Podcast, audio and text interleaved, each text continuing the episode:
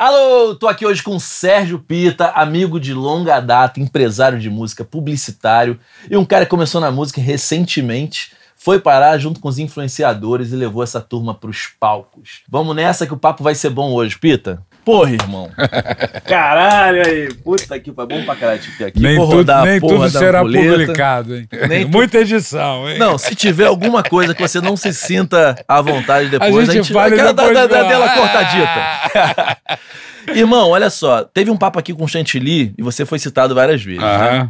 Rádio Fluminense. Como que foi essa história? Eu quero ouvir de você a Fluminense pra ti. Como que você chegou naquele lugar? Porque pra mim aquilo mudou a minha geração. né? Aham. Então, eu, na verdade, bati na porta da Fluminense. Eu estudava jornalismo e eu era estagiário de um cara chamado Jaider Vieira, que me ensinou tudo, um jornalista especializado em automóveis, e ele tinha uma coluna semanal no jornal O Fluminense. E um dia ele falou pra mim: Tu já viu a rádio rock que tem aí? Eu falei, cara, não tô sabendo não. Ele falou: então desce aí dois andares e vai, e vai lá conhecer a galera. Eu fui. Nossa, fiquei encantado, sempre fui rock and roll. Só que moleque, né? Só aqueles casca grossa que tinham, né? Só fera. Não me deixavam entrar de jeito nenhum. Também até que não tinha nada pra fazer, assim, não precisava de um estagiário. Na verdade, o time era muito enxuto, era na raça. E eu fui, comecei a ir toda semana lá. Eu tinha que ir toda semana pro, pro Jornal Fluminense, fui. E aí conheci o gerente comercial, sempre o gerente comercial, né? Virou pra mim e falou assim: vem cá, tu quer mesmo trabalhar aqui? Eu falei, cara, quero. Ele falou assim: pô, vende anúncio.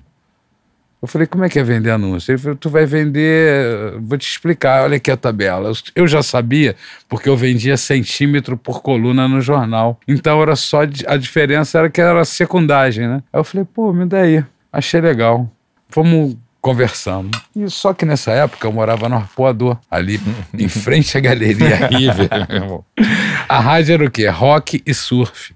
Só pra galera entender, desculpa te interromper, Galeria River é um lugar que tem até hoje, Isso. entre Copa e Arpoador, que só tem lojinha de surf, skate, esportes radicais. E se isso hoje ainda é meio alternativo, nos anos 80 era ainda mais, né? Muito, Então muito. todo mundo que era, na minha, ele tá falando aí de uma época dos anos 80, que eu devia ter aí 10, 12, 13, 14. Se eu quisesse comprar um strap de prancha, só tinha na Galeria River, né? Exatamente. exatamente. Uma rodinha de skate, tudo era ali. Exatamente. Só pra contextualizar, porque essa galeria era onde É, tudo é, estava é. acontecendo de novo. Era, né? era o fervo do Rio de Janeiro. O Fervo Arpoador era o fervo. A Galeria River era o fervo. Então eu comecei ali vendendo anúncio. Acabou que eu fechei todos, todas as lojinhas, porque todas as lojinhas ouviam a rádio, que era a única rádio de rock e surf. Ao longo do tempo, eu falei, bom, moleque, tô ganhando um dinheiro, vou correr atrás. E aí comecei. Vendi não só na Galeria River, vendi no Rio de Janeiro inteiro a rádio. E eu comecei a gravar meus próprios anúncios,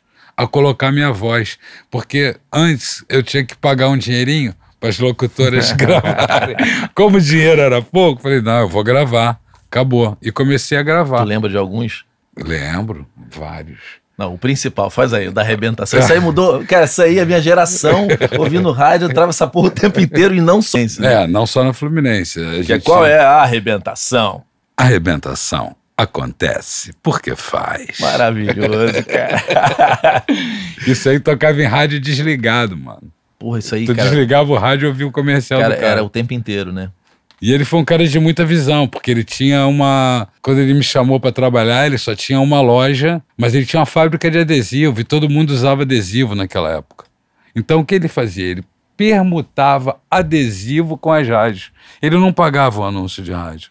Permutava e usava em favor da arrebentação. E o que ele me propôs foi exatamente isso. Ó, eu- daqui a cinco anos eu vou ter dez lojas, eu vou ser uma potência. E eu quero que você cuide do marketing, tua voz fique exclusiva. A gente se acertou em algumas coisas, algumas coisas que eu já vinha é, vendo a galera fazer de rádio, né, de promoção. O cara me deu um, um carro plotado, ele tinha, tinha uma fábrica de adesivo, eu podia mudar a plotagem do carro quando eu quisesse. Caralho, Tu cara. imaginou nisso? E aí eu comecei, como eu estava muito ligado à música, a promover, eu não produzia, a promover os shows das bandas de rock. Titãs, Paralamas, Barão, todos eles que vinham para o Rio de Janeiro com Muniz, Black Sabbath, Iron, tudo. Tudo batia na minha mão e eu fazia a seleção. Por quê? Porque eu negociava, eu dava a chamada de rádio, dava a vitrine das 10 lojas que ele tinha, mandava. Ah, fa- então passou até as 10 mesmo, deu certo. Passou ao longo de cinco anos, ele já tinha. Acho que antes de cinco anos ele já tinha mais de 10 lojas. Carro plotado, galera na rua distribuindo flyer, sacou? A, a loja, a- as vitrines, e ainda fazia, fazia camisa e ainda fazia promoção na rádio. Era ponto de venda também de ingresso? Era ponto de venda, lógico, porque a minha, a minha expertise foi exatamente essa. Se eu jogar gente dentro da loja, eu vou ter mais chance de vender. Então, todas as promoções que eu criava era sempre jogando nego dentro da loja. Esse era o foco. E aí foi. Comecei a trabalhar com todas as bandas, estar em todos os shows e comecei a produzir meus eventinhos. Comecei pouquinho ali, me arriscando pouco, não tinha dinheiro para perder. e aí vai, vai, vai. E aí comecei a produzir, produzir muita coisa. Pro- Produzir muita coisa. Produzir circo voador, anos e anos. produ- Produzir é, Zoom. Caralho, bizarro. Porque, olha só, a Zoom não era o público da Fluminense, mas a Zoom era o público da Rádio Cidade, que era que tocava pop. Então, eu criava um evento de pop e ia pra Zoom. Criava um evento de rock e ia pro circo voador. Criava um evento de... Tinha uma metrópole em São Conrado, não Tinha, teve essa daí? tinha, foi rock tinha, and roll uma época também, né? Foi, bem lá atrás. E o grande barato dessa história é que eu era livre para criar minhas coisas. E ele me apoiava totalmente. Ele era um doido, falecido, já morreu, o Vicente, grande amigo. O cara era doido total, ele não queria saber. E a gente foi começando a criar muita coisa. O jiu-jitsu com arrebentação, Carson Grace. A gente apoiou Carson Grace, todo aquele boom do jiu-jitsu que todos nós lutávamos. Sabe? Então a gente foi criando uns laços. E tinha essa coisa de tribo mesmo, né? Tinha. Seu, o, o boneco, o boneco da capoeira, lembra do boneco? Sim, claro. A gente patrocinava o boneco. Entendeu? Então, a arrebentação criou uma história que me ajudou a me desenvolver. Por quê? Eu tinha tudo, eu tinha, eu tinha o apoio todo por trás. Só dependia do meu trabalho e eu corria atrás das coisas. E aí começamos a fazer um monte de coisa, comecei a fazer um monte de coisa. Chantilly ainda era fluminense, né? O Chantilly assumiu a gerência. Vocês nesse momento não eram sócios ainda. né? Não, não, não. A gente era amigo. Eu sempre admirei muito Chantilly. E era Chantilly, pô, com aquela coisa de surf, era translocado total. é. Mas entendia muito da, da história. E ele estava na Fluminense. Quando a Fluminense acabou, eu chamei o Chantilly para vir trabalhar comigo. Falei, ó, vamos criar projeto, amigo. Vamos fazer coisa junto. E a gente começou a criar, criar, criar. E aí criamos o, o Australian Connection, que foi aquela, aquela série de bandas, Spy Spy, Midnight Oil, Man at Work, Rudogurus, Ganga Jang, que tudo era uma febre. Ah, Isso foi uma loucura, porque uma nem a loucura. indústria mainstream não estava olhando para esse fenômeno, não, né? não. A gente veio por fora, assim, da curva, contornamos e saímos em primeiro lugar. Foi Qual uma era- quanto pancada. era um cachê de uma banda tipo Australian Crown? Porque eu era muito fã. Quem via Fluminense, ouvia via Real, se ouvia Eu vou Fluminense, botar era no fã dessas preço coisas. que eu né? paguei, que a gente pagava. Tipo, 5 mil dólares. E quanto conseguia fazer de dinheiro em bilheteria no. Quanto coubesse de gente, velho. Caralho, mas podia ter dado errado pra caralho no primeiro, né? Podia. Não, na estratégia do primeiro a gente não tinha dinheiro para fazer. A gente fechou mil dólares por show, compramos acho que 10 ou 20, não me lembro direito. Quem foi o primeiro? Spy. Spy né? Spy Spy. Cara, a gente fez sold out em tudo que era lugar. Lavamos a égua. E o dólar era um por um. Um por um. Cara, eu imagino Só você me contando que quando você chegou no Imperator e viu a fila, que você enlouqueceu, né? Não. não. Aquele dia no Imperator eu nunca mais esqueço. Tinha uma galera tentando entrar, forçando o portão, forçando o portão, e os segurança. Não, não, não. E a galera sendo esmagada. Eu falei, meu irmão, olha só. Abre o portão agora. Aí gritei, mandei abrir o portão, entrou quem tinha ingresso, quem não tinha. Quer morrer gente. Entendeu? Só tinha essa atitude a tomar. Deixar o povo entrar e lá dentro. tinha, sei lá, acho que eram 4 mil, tinha umas 6 mil pessoas, tinham 2 mil pessoas que não tinham ingresso. Cara, é engraçado que se você pegar aquela galera do Queremos, Uhum. eles tentaram fazer exatamente o que vocês fizeram Uhum, lá nos anos 80. uhum. Era o que é nicho, que tem uma galera que ama, mas que os grandes empresários não estavam olhando, né? Exatamente. E aí os Spy Spy vieram quantos depois, na sequência? Gurus. A gente voltou com Spy Spy mais uma vez. Aí depois veio. Eu não me lembro a ordem, mas foi Ganga Jang, Ganga Jang. Rudo Gurus, Men at Work, Midnight Oil, Yoto Indie. E na verdade o Australian Crown não era Australian Crown, era o James Rainey, que era Sim. o cantor. Sim, exatamente. E isso daí, sei lá, cara, durou dois anos, só alegria. Alegria, alegria, alegria. Pô, só alegria. E assim, tu fazia. Eu, nessa época eu continuei cuidando da arrebentação, mas eu fazia, a gente fazia, eu e Chantilly, a gente fazia cinco turnês por ano.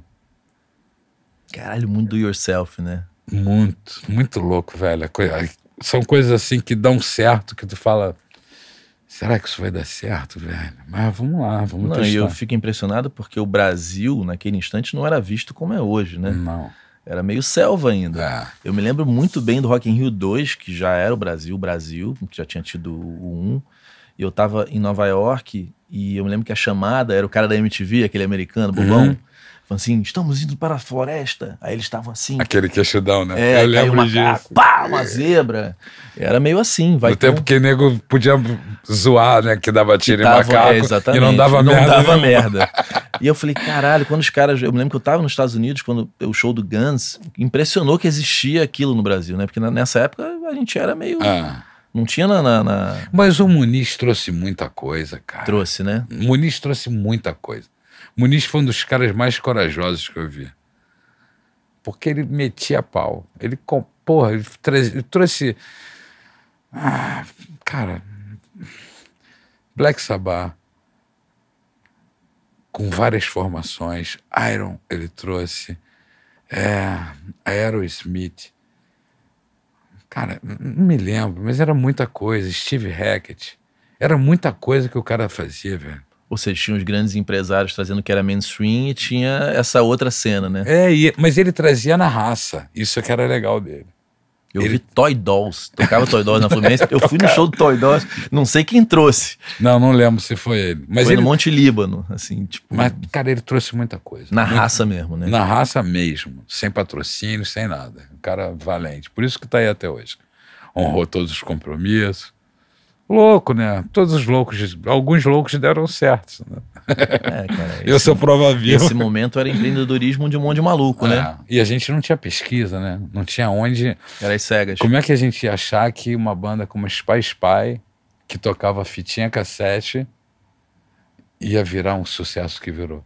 A Cara, mas sabia. você que era da tribo, dava pra dava para prever. É, porque era o som da praia. É, exatamente, Era o som cara. da praia. Tu ia surfar, eu me lembro que a gente ia andar de skate naquela pista de Campo Grande, lembra? E só tocavam essas músicas Só. no radinho da galera que ficava do lado da pista. Então Exatamente. era uma tribo, né? Era uma tribo, não tinha nem CD. E isso Aqui. não tava no Chacrinha, não, Não, tava nos não programas tava da Globo. Era, nenhum. alter- era Realce Fluminense, né? É, realce o programa do Chantilly na Fluminense. Na Fluminense. A não ser o at Work, que já tocava, Midnight Oil, tudo bem. Muito do caralho isso, Muito, irmão. muito, muito. Foi um tiro que a gente deu no escuro ali no início, que podia ter dado errado, mas graças a Deus deu certo. E a gente teve esse feeling. E ali dali pra frente você falou, você é empresário de show? Não, Não. eu relutava. Eu falei, não, porque, pô, meu negócio como produtor tava muito bom. Entendeu? Tava muito bom. Eu continuava produzindo as grandes bandas nacionais. Sem precisar de cuidar da carreira de um Exatamente. artista, né? Sem precisar da- cuidar da carreira. Aí teve essa história do Fernando do Fernando do Skank, que chamou a gente para ser empresário do Jota. Mas antes a gente deu uns tiros antes. de- Lembra aquela. Como é que eu vou lembrar, mano? um cara que a gente pegou. Que era aquela música Coisa de Maluco. Caralho, eu lembro dessa Think música. About. Cara, vocês pegaram essa banda? Isso tocou muito no rádio. Só tocou essa, porque ele não tinha outra música. Então a gente só podia fazer uns playbackinhos de quatro músicas que ele tocava. Pega ratão.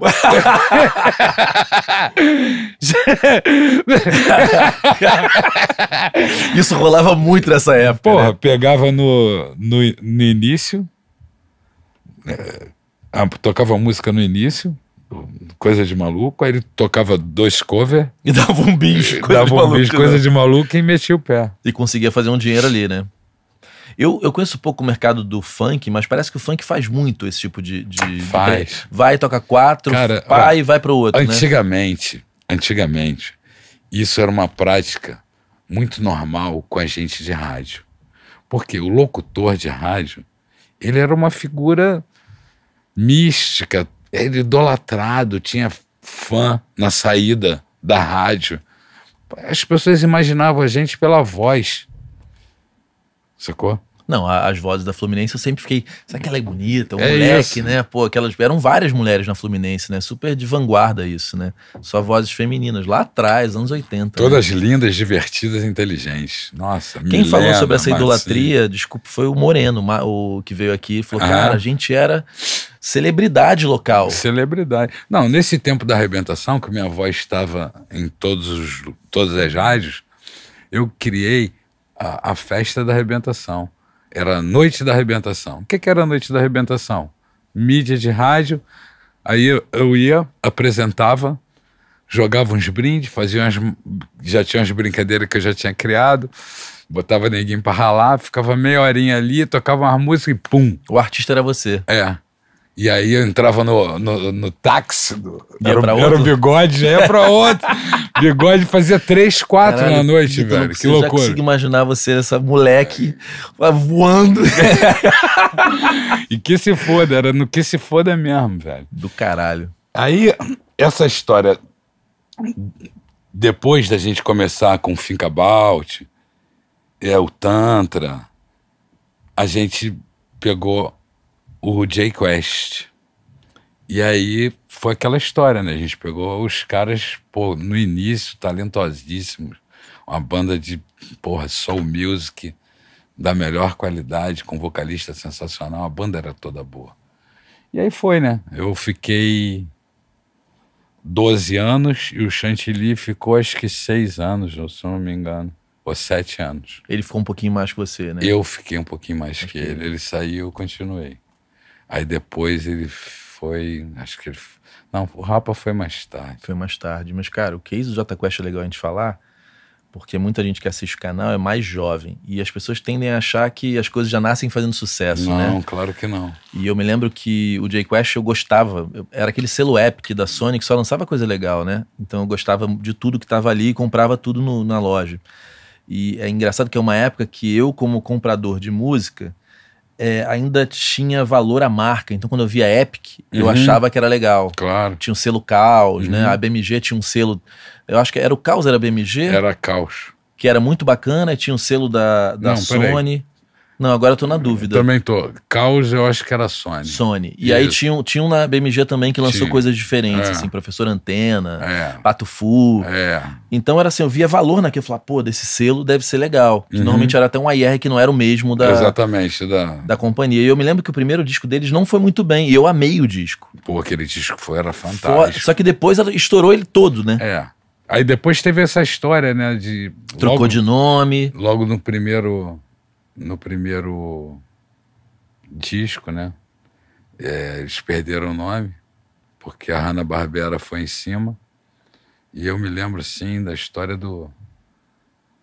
Do Tim Maia, a gente estava no Planeta Atlântida, que a galera. A banda começou muito no sul, era muito regionalizado, né? Então, aonde é que estão te abraçando? Era uma banda mineira que começou a tocar no sul. E tinha perdido o nome, todo mundo meio triste, tá? E aí o Tim Maia, a gente foi entrar no show para ver no Planeta Atlântida, para ver o, o show do Tim Maia. O Tim, Tim Maia lá de cima, o, o segurança deu uma trava, não deixou a gente entrar. Aí o, o Tim Maia lá de cima, ó, ô segurança, deixa a rapaziada do Jota entrar. Aí surgiu o nome. Olha só que foda, cara. Foi assim. Foi assim. Porque eles não estavam estourados, mas já existiam na cena, né? Já, claro. A banda já era bem conceituada. Quero encontrar alguém, é pequenininho, isso? É. É. Minha banda é foda, eles tocavam de peruca, de tava o Jamiroquai peruca, bombado, né? Jamiroquai bombado. E era uma levada assim. E aí depois foi, né? Aí só, foi só ladeira acima. É, no Fácil acho que era a maior banda do Brasil, É. né? Só, só se ouvia falar de Jota Ah, a gente né? comprou um painel de.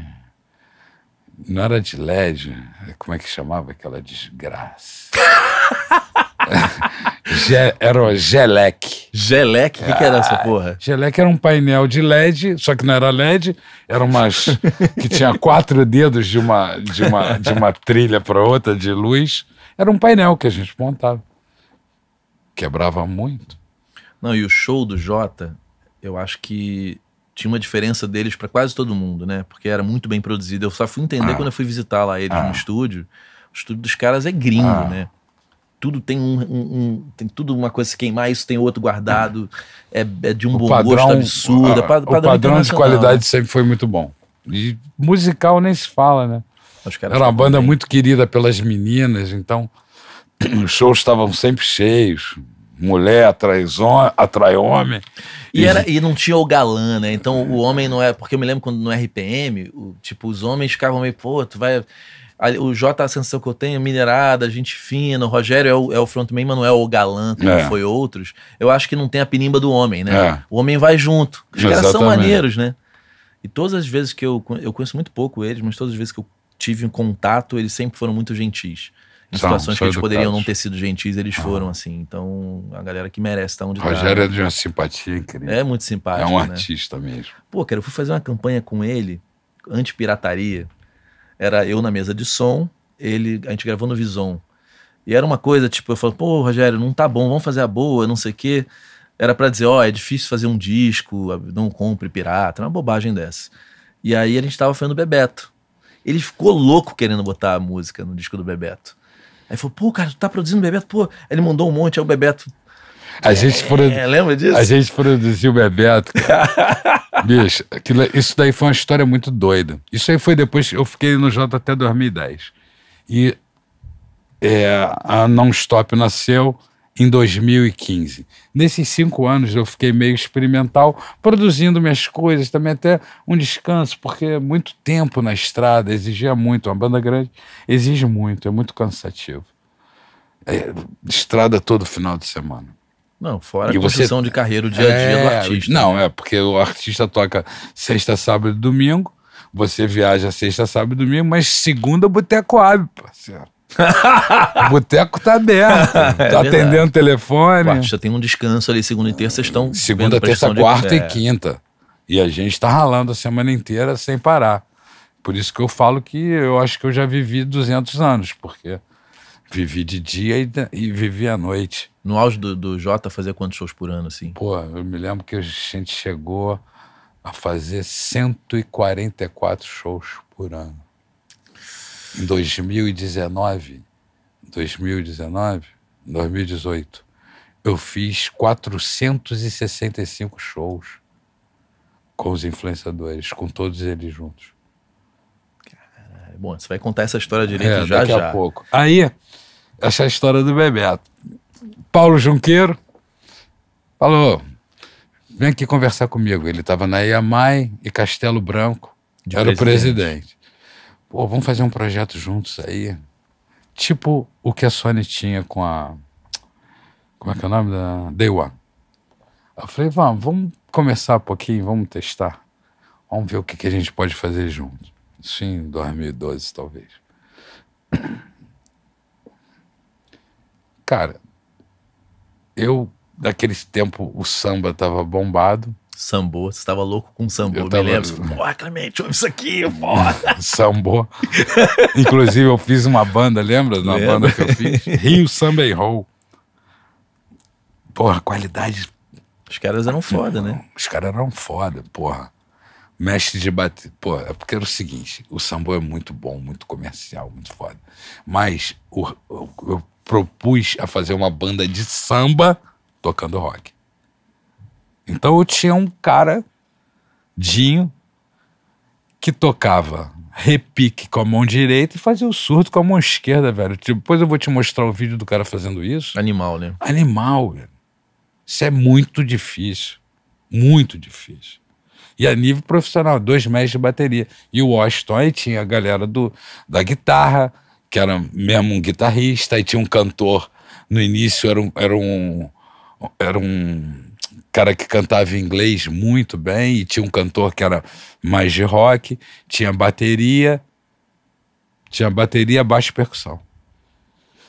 Esse foi o Rio Samba Errou. Então eu entrei para querer me jogar no samba. Porque Empreender eu, no samba. Empreender no samba, samba, porque sempre foi uma coisa que eu amo, amo samba, amo, ouço samba, ouço coisas assim absurdas do samba, candeia, gosto de tudo de samba.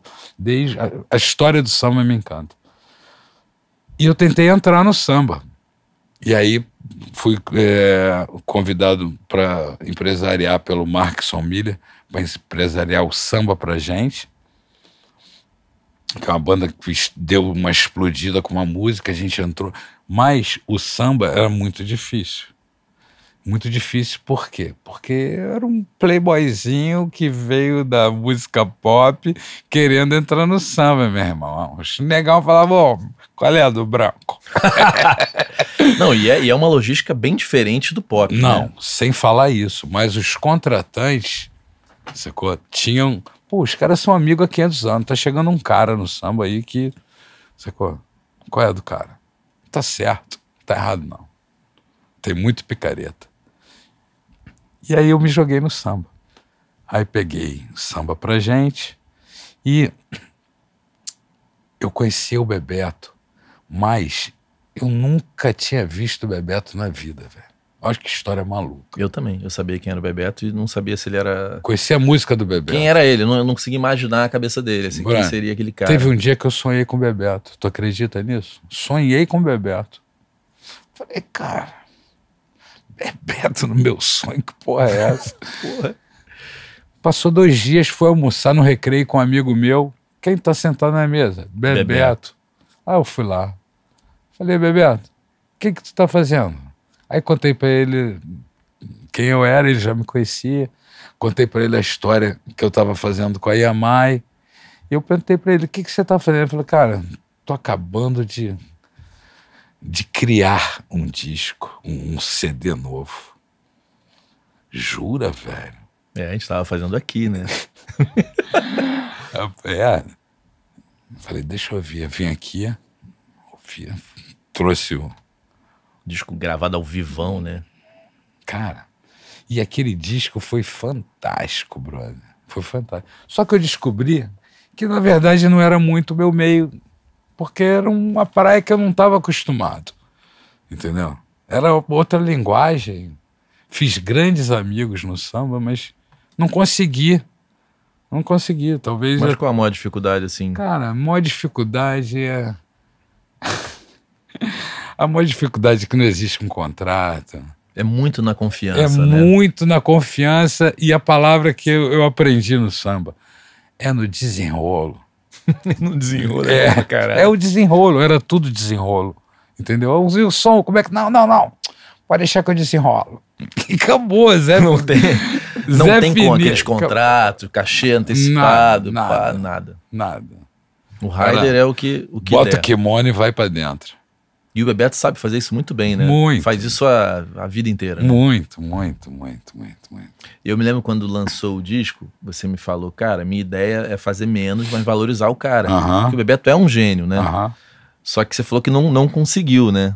Não. Fazer essa. Ele, queria... Ele quer fazer vários. Quer né? fazer vários. Fazia vários. Tinha uma disposição para trabalhar. Pita, eu vou contar uma história é, que é engraçada. A gente estava na casa do Milton Nascimento é, para fazer um projeto. Assim, uma, só para vocês entenderem a diferença do samba para o resto.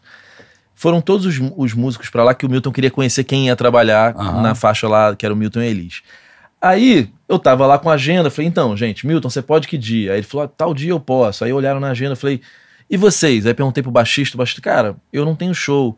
Aí o outro lá, não, é, pô, não tenho, o seu Jorge tem um show só, mas eu acho que esse dia eu tô livre. Aí o Rick, baterista do Rick. evento, falou assim, bah, eu tenho 12, final de semana eu tenho 12. tipo, é assim, era um disparate, que era quatro no- na quinta, batera, quatro né, na velho? sexta. Que batera, É um né? bateraço, né? Porra, que batera aquele E moleque. um Bebeto, então, que ele tava solto, né? Nossa. branco tocando samba, né? Branco tocando samba. E Sensacional. ele é do desenrolo, bicho. Ele é do desenrolo. Toca na bateria que tem. Mas é isso, é muito show, né? Então, na verdade, tua ideia era, tipo, fazer menos, mas cobrar mais caro. né? Cobrar mais caro, valorizar, porque tinha até uma, uma onda desse revival, né? Ou até de tirar ele só É. do samba e tacar ele no, no, Ah. no mainstream, né? Me lembro, não vou me lembrar o nome do lugar que era antigamente. O lançamento do show do Bebeto foi na Lagoa. Como é que era o Foi, nome cara, daquele onde lugar? foi o resumo da ópera. Só não sei o onde nome foi- que era naquele instante. Lugar. Se era Gato Pardo. Não o sei, resumo da se eu não ópera. lembro. Uma dessas coisas que É. foi no mesmo lugar. o né? lugar Elite Zona Sul. Porra, cara, ele me deu um maior esporro, cara. Eu tomo uns esporros. Esse outro dia eu tomei um esporro do Fagner, cara, há pouco tempo atrás, inacreditável. cara, eu liguei pra ele, tomei 40, mi- 40 minutos de esporro. Porque eu passei a ficha técnica pra ele. Não, você lembra dessa história, né? Eu Porque a gente aqui tinha um padrão Ah. que a gente sempre botava núcleo criativo, corredor 5, na produção, núcleo criativo, corredor 5, dirigido por mim. Que era um padrão que alguns lugares faziam. E eu passei isso pra você, você passou pra ele, não viu. Aí eu cheguei no lançamento, ele me chamou no que, ô moleque, porra, moleque, É. porra, aí ele virou meio, É. porra, que história é essa que eu não produzo disco? Eu falei, não, Bebeto, cara, ele ficou, juro por Deus, meia hora me dando expor, você não lembra, ele me chamou no cantinho ali, papá, pipi, pipi, aí depois, mas tudo bem, tudo bem. Eu falei, pô, mas eu mandei Ele é, muito, ele, cara, é, ele é muito gente boa, velho. Gente e fina ele demais, tinha uns né? picos assim de. Eu falava, Bebeto, pô, calma. É, ele dava umas aceleradas, É, né? falei, deixa que eu resolvo, filho. Que era a mulher dele, lembra? que A era meio empresária, né? Sônia. Sônia. Muito, caraca, muito engraçado. Cara, o Bebeto teve um AVC, não sei se você soube. soube, Eu soube. liguei pra ele, aí eu fiquei até meio triste, porque você conversa com a pessoa e já não é igualzinho, né? Aham. Mas parece que ele voltou a tocar, né? É, eu soube que ele voltou a tocar. É, foda, porque o Brasil tem uns caras que são brilhantes e, e fica assim meio que no gueto, né? É. E, pô, o Bebeto, no tempo dele lá atrás, né? Não sei ao certo. Da... A época exata, mas ele influenciou muita gente, né. Pita? O seu Jorge tem muito de Bebeto ali, né? Jorge Ben. Jorge Ben. Aquela, pega... e aquela pegada do violão do Bebeto pro samba não, existe, E é um cara. violão, cara. Galera, ele gravava violão em linha com a mão direita frenética. Frenética. E é meio rock and roll, né? E swingadão. Swinga... Um swing acelerado. Era muito doido. Porque o Jorge Ben é, é uma. O Bebeto era. Porra, é um negócio absurdo. Era um cara. negócio Eu absurdo. lembro que pro Renato nem foi simples tirar som, porque é uma pegada diferente de tudo, né? Tudo. E linha, aquele negócio é meio sujo, mas é um som do cara. Eu lembro que o Paulo veio e falou, porra, que pressão do caralho. É, cara, é gêniozão mesmo. Esse disco podia ter dado certo, né? Podia, podia ter dado certo, ele podia ter dado aquele up que eu tava querendo que ele desse na carreira. Mas faz parte. A gente não acerta o tempo inteiro. Tem os acertos como o Spy, mas tem alguns erros também, algumas derrapadas que tem.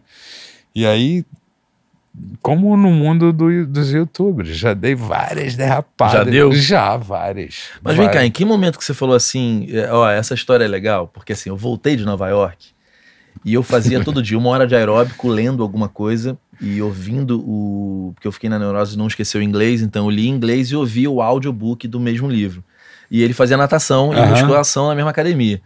E eu, cara, voltei meio romântico, né? Tipo, lembra? Eu falei, porra, cara, o rock tá rolando nos Estados Unidos, vai voltar. E a gente nadava juntos. Ele falou, porra, Clemente, temos que ganhar dinheiro. Rock é o cara, essa porra não vai voltar. Não vai. Eu me lembro na piscina, eu, eu te enchi o saco, aí você fala, porra, Clemente, rock acabou. artista, não quero mais artista. Aonde foi que, é que você decidiu, assim, vou virar um pouco essa página e vou para um outro lugar? É, então, o que me agradava na época era trabalhar com rock e pop. Nessa época, o que estava bombado era o sertanejo. O sertanejo fez um excelente trabalho, eles fizeram um excelente trabalho. Excelente trabalho. Conseguiram alcançar o Brasil inteiro, muito inteligente, unidos, né? Que a gente sabe que no rock, a não ser lá essa galerinha dos anos 80 lá, Paralamas, Barão, essa galera era unida. Nunca se agiu em cena comercialmente, todo mundo Não, junto, né? Depois foi um. Cada um foi para um lado, brother. Cada um foi para um lado. Cada um defendia o seu. E eu não queria. E o funk bombando, né? Funk bombando. O samba já tinha dado errado. Então, ou eu cuidava de sertanejo, ou cuidava de funk. E eu imagino que o mercado do funk tem as mesmas características do samba, do né? samba. do muito, desenrolamento muito, em tudo, muito, né? Muito, muito. Era muito alternativo ainda.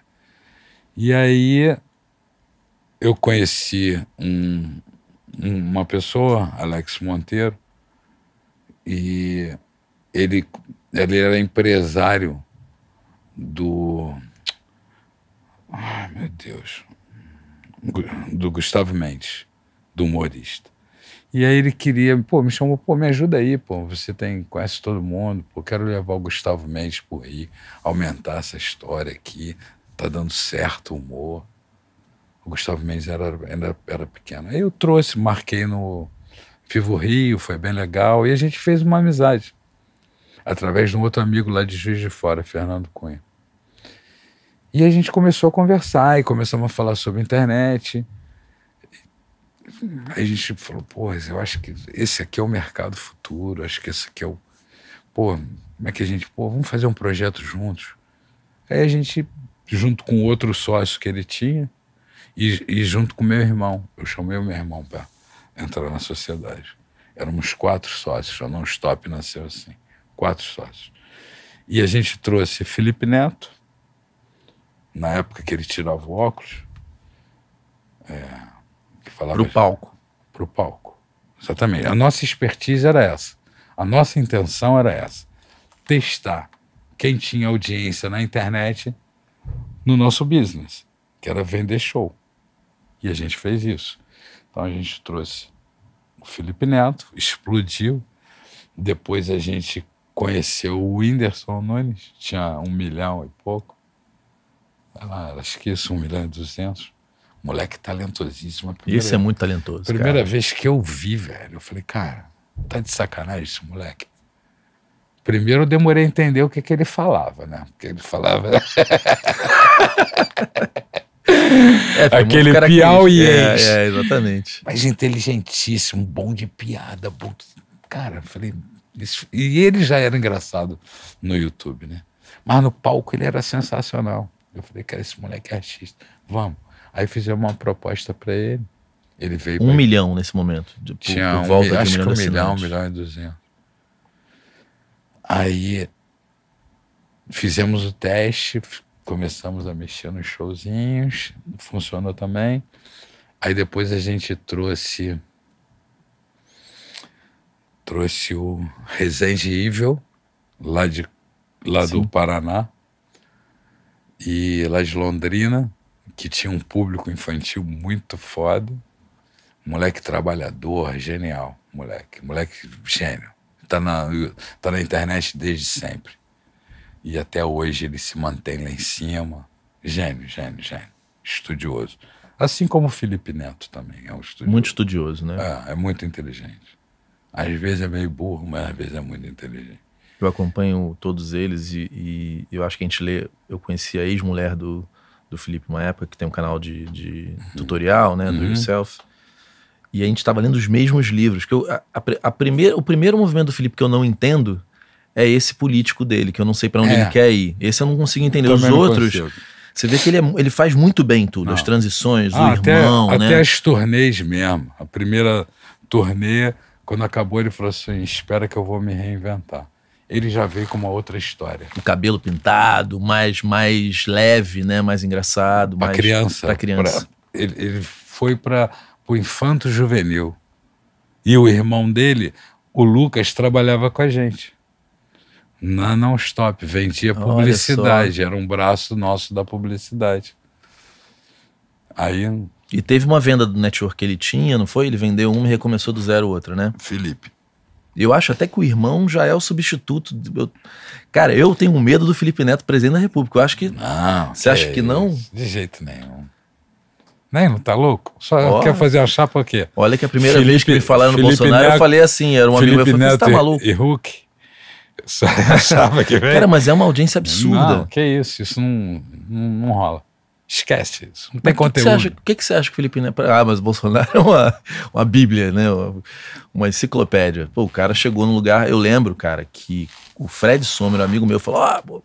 Eu lembro que falava do Bolsonaro e daquele que é, dizem que é o mais, né? Cajuru. Cajuru. Um virou presidente mesmo. Uhum. E ele era deputado e tinha uma audiência muito menor. Tinha, mas o Bolsonaro se popularizou também graças a um cara chamado Carioca, que é outro gênio que trabalha é verdade, com a gente. É verdade. Que criou o personagem Bolsonaro que popularizou ele. Fato. É verdade. É verdade. Bolsonaro foi uma coisa de louco na, no pânico. Foi uma coisa de louco. E, e, e é o Bolsonaro é o Bolsonaro. É. Ele, ele, é, ele, é, ele é ogro daquele jeito, ele é grosseiro daquele jeito, mas ele é verdadeiro daquele jeito. Eu acho que o brasileiro. Eu não quero um cara que fale certinho, eu não quero, sacou? Porra, já vivi, já vivi essa merda toda.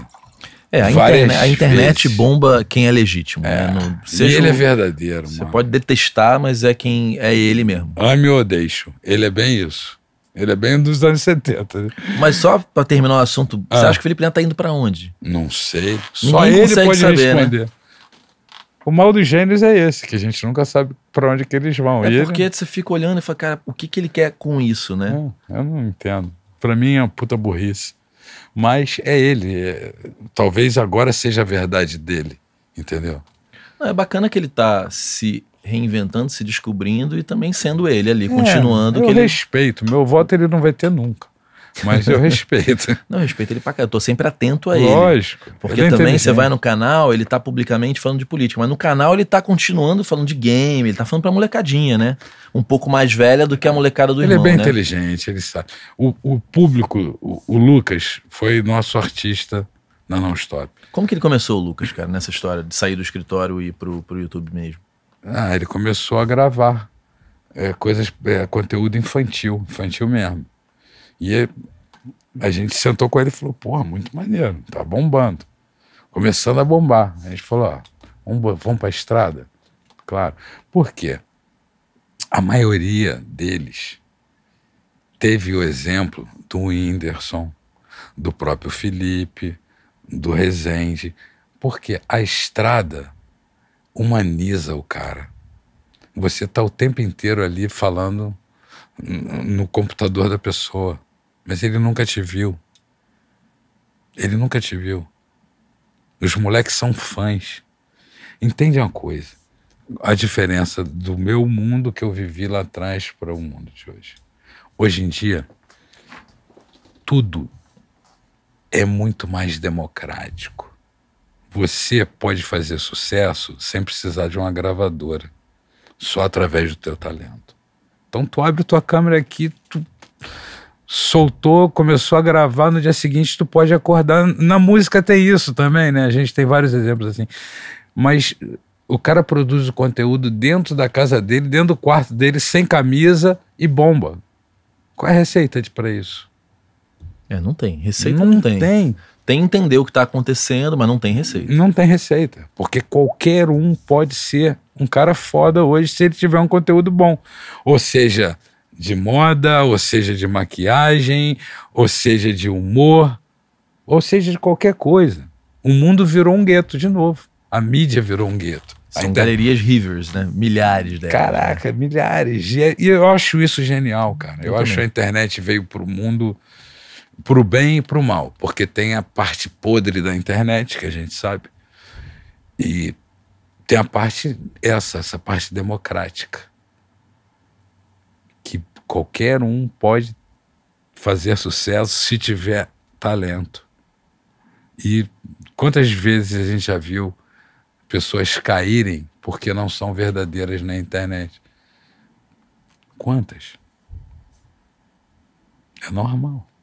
Só que hoje tudo é mais rápido. O sucesso vem mais rápido, o fracasso vem mais rápido, Tem isso também, né? É o um cancelamento vídeo que vem é- mais é rápido. O nego é chato pra caralho. Hoje em dia, porra, hoje em dia nego é chato. Nego tá mais preocupado com a, com a tua vida do que com a própria vida, cara. Eu acho isso. Isso é muito louco. mesmo. Meu filho, meu filho, meu filho é sócio dentro da empresa. Vou explicar pra ele como é que eu encontrava meus amigos antigamente. Não tinha celular. A gente ia pra rua, filho. Aí procurava os amigos no Baixo Gávea, É no verdade. Baixo Leblon. É verdade. Agora eu, Sacou? Agora eu fico, porque é, realmente faz tanto tempo que a gente não faz isso, mas era assim, aonde tem gente quarta. Tem gente quarta, Era o point. era Baixo Gávea, na minha época era Baixo Gávea, domingo era no Bali Bar, na Barra, tinha É, New isso. York. Isso aí atrás. Bali Bar, Bali produzir Bar, Bali pô, Bar, vale muito, produzir né? Bali Isso eu Bar. lembro. Vasco, Vasco. Vou Vasco, cara. É.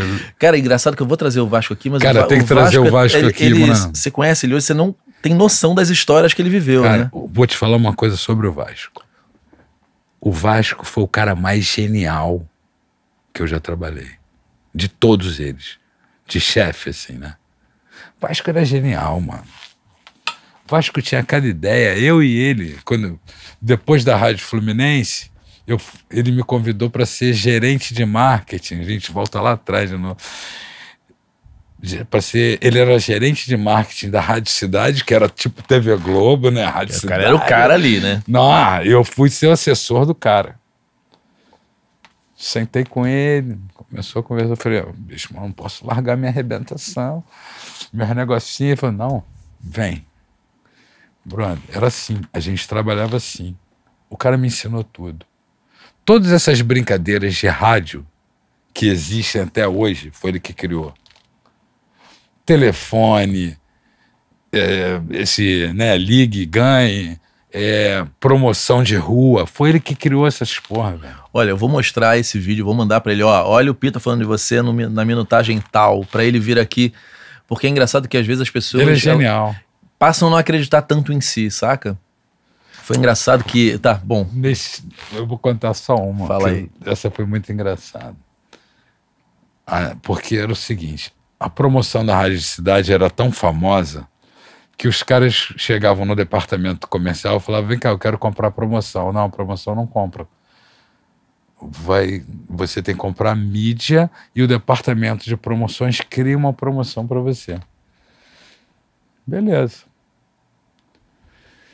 Aí veio o seu Torres, falecido seu Torres, gerente comercial, casca grossa, aquele malandrão de terno. Fechei um negócio aqui com a Nestlé, a mídia é essa, e eles querem fazer uma promoção para Páscoa. Mas tem que ser algo diferente. Bom, tá bom, Torres, vou pensar aqui alguma coisa. Vai o Vasco. Lá vai a gente trabalhar pros outros de graça, que o Vasco tem um mau humor genial. Ele tem esse mau humor, né? É ranheta. Aí começamos a criar. Porra, o que, que a gente vai fazer de interação? Páscoa. Aí a Nestlé mandou ovos de Páscoa. Aí a gente teve uma ideia que foi foda mesmo. Aí que a gente pirou. Que tal se a gente fizer a promoção do Coelho da Páscoa da Rádio Cidade Nestlé?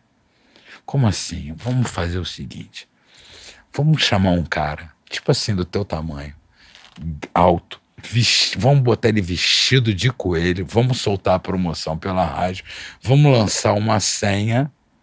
E se você encontrar o cara na rua e falar a senha, ele vai te dar um chocolate com ovo de pai. Era um só.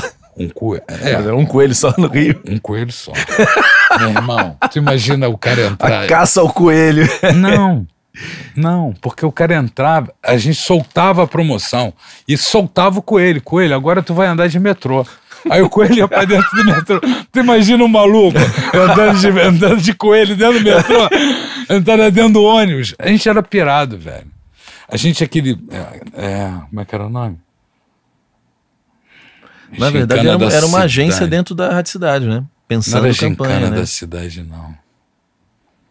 Era Não era Blitz da cidade? Tinha Blitz, da cidade. Ponte da cidade. É, Ponte, da cidade. Brother, era só pra carro.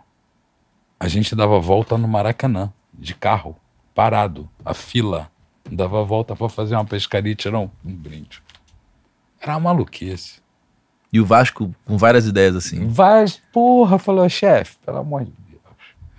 Se não dá, não, não aguento. Vez que ele me chamou e falou assim: vamos ali comigo? Vamos. Pô, meu chefe, meu amigo pra caralho, vamos. Quando cheguei lá, mano, ele foi dar uma palestra numa faculdade, só que ele não me falou nada. Eu sentei do lado dele e fui dar palestra com ele. E, pô, não tinha. Então, trouxe pra palestra, ele falou, eu trouxe. Ah, tranquilo, pô, é só a gente conversar aqui.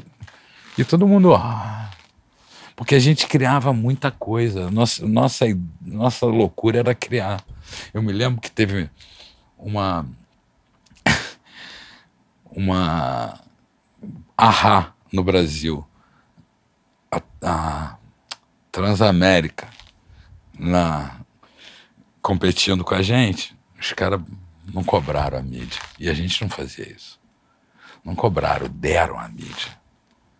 Porra, fiquei puto. Era no Sambódromo. Aí ele falou, falei, porra, tô bolado com isso. Ele também tô bolado com esse sacanagem dos caras. Pô, chefe, faz, tô afim de fazer uma coisa, mas posso usar um dinheiro? Mas é melhor você não saber o que, que eu vou fazer. De- vai dar merda, depois eu te conto. Ele, porra, Ele topou. topou. A gente jogou a marca da Rádio Cidade a laser na arquibancada Da do onde, cara? Sambódromo, onde estava rolando o show do Arra. Cara, e de onde você jogar? Do morro, lá de cima. Só de sacanagem.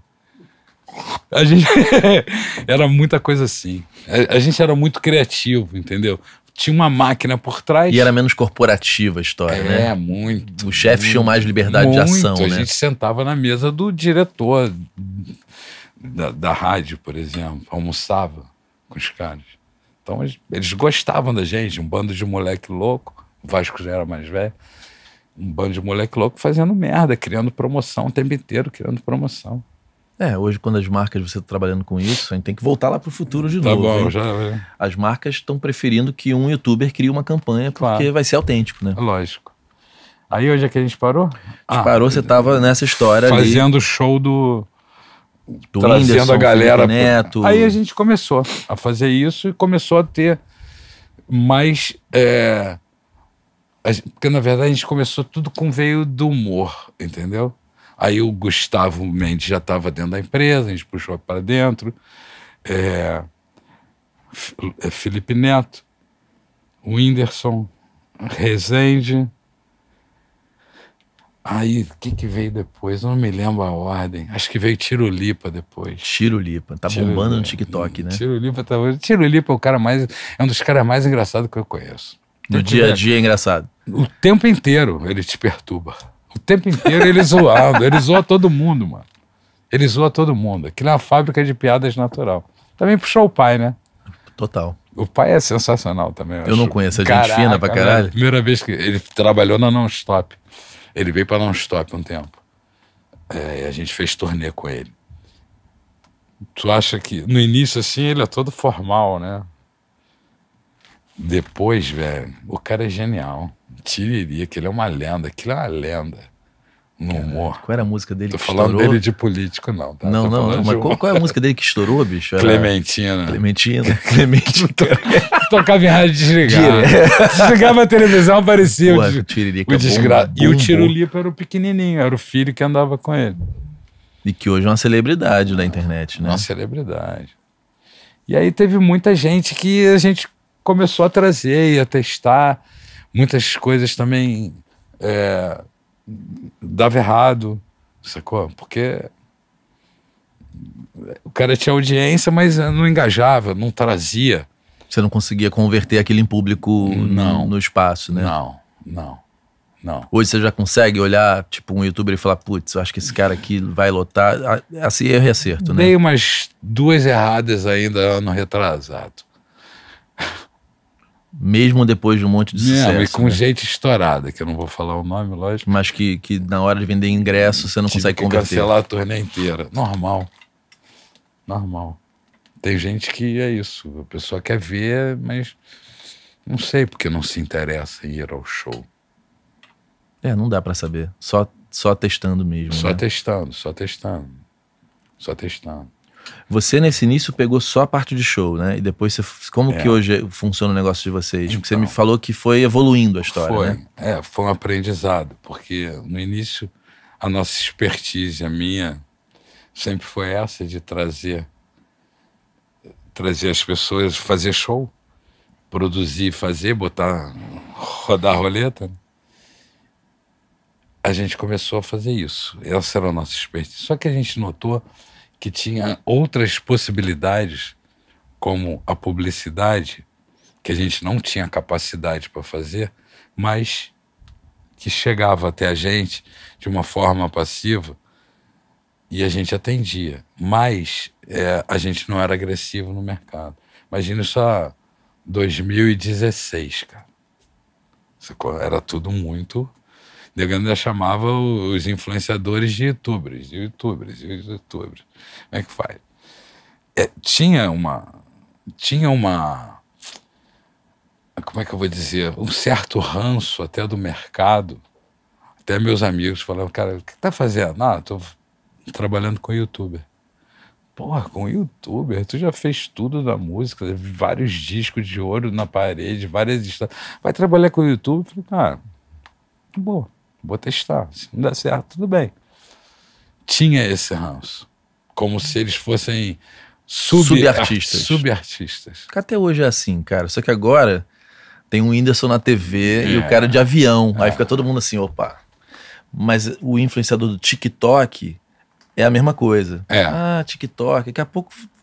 Daqui a Não, eu te um, digo né? que eu, te- é, quando já, já tivemos aquisições do TikTok, que é um, meus sócios, cada um traz, né? E bota na roda. Né? É, mostrou, falei, cara, sei não, TikTok. E hoje é um sucesso. Entendeu? Hoje é um sucesso. Eu vejo que, porra, ali é. Como é que eu vou dizer? até para o público mais velho, ali seria o, a, a, a música de estreia, sacou? Ali, Pode ser. Pode ser.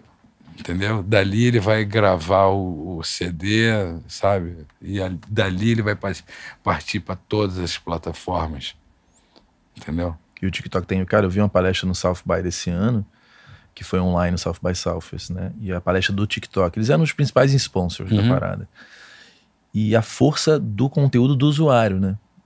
Porque, cara, o case do Fleetwood Mac foi foda. Sensacional. É um louco aloprado andando de skate, tomando água, que botou a música e as pessoas foram compartilhar aquilo, todo mundo resolveu andar de skate, fazer a mesma coisa.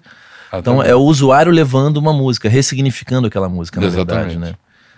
E eu acho que as pessoas ainda estão olhando meio assim. É porque o YouTube já sabe que fica É rico, porque né? é uma plataforma, né? O cara Exatamente. sai do, sai do TikTok, já- aí se fortalece no Instagram, o, o passo depois, geralmente, o passo depois é um canal no YouTube, né? E O aí YouTube vai. é mais embaçado de crescer do zero, né? É, uma, uma mais audiência. embaçado. Eu sei porque eu tô ali. Eu tô aqui no YouTube. É, a gente produz canal, canal também, né? Mas esse, e como que foi pra essa Ah. entrada na publicidade? Então, aí na entrada da publicidade, a gente viu que a gente não tinha competência para isso, porque precisava de uma estrutura. E a gente, é, a gente se associou à Digital, que era a maior, maior empresa de influenciadores digitais da época, Kéfera, Christian, enfim, vários, vários casca grossa. E eles venderam a nossa publicidade durante algum tempo, até que chegou a hora que a gente sentiu necessidade, não. Vamos criar o nosso departamento de publicidade. Aí apanhamos, apanhamos, ficamos aí, sei lá, uns dois anos apanhando. Mas por quê? Era muito diferente de tudo que você já tinha feito, assim? Cara, era muito diferente, porque você tem que lidar com as agências. Entendeu? É um mercado meio mensagem. É diferente. Não adianta, porque para você ser passivo, ok. A gente não queria, a gente queria criar uma campanha, a gente queria oferecer, chegar e mostrar o nosso cast para as agências. Era essa a nossa dificuldade. É, e tem o ego do redator, do cara de criação da agência. Não é simples isso. né? Mas, ao mesmo tempo, as agências estão gostando de trabalhar com as agências como a nossa, por exemplo, porque a, a responsa é nossa. A gente tem que entregar pronto.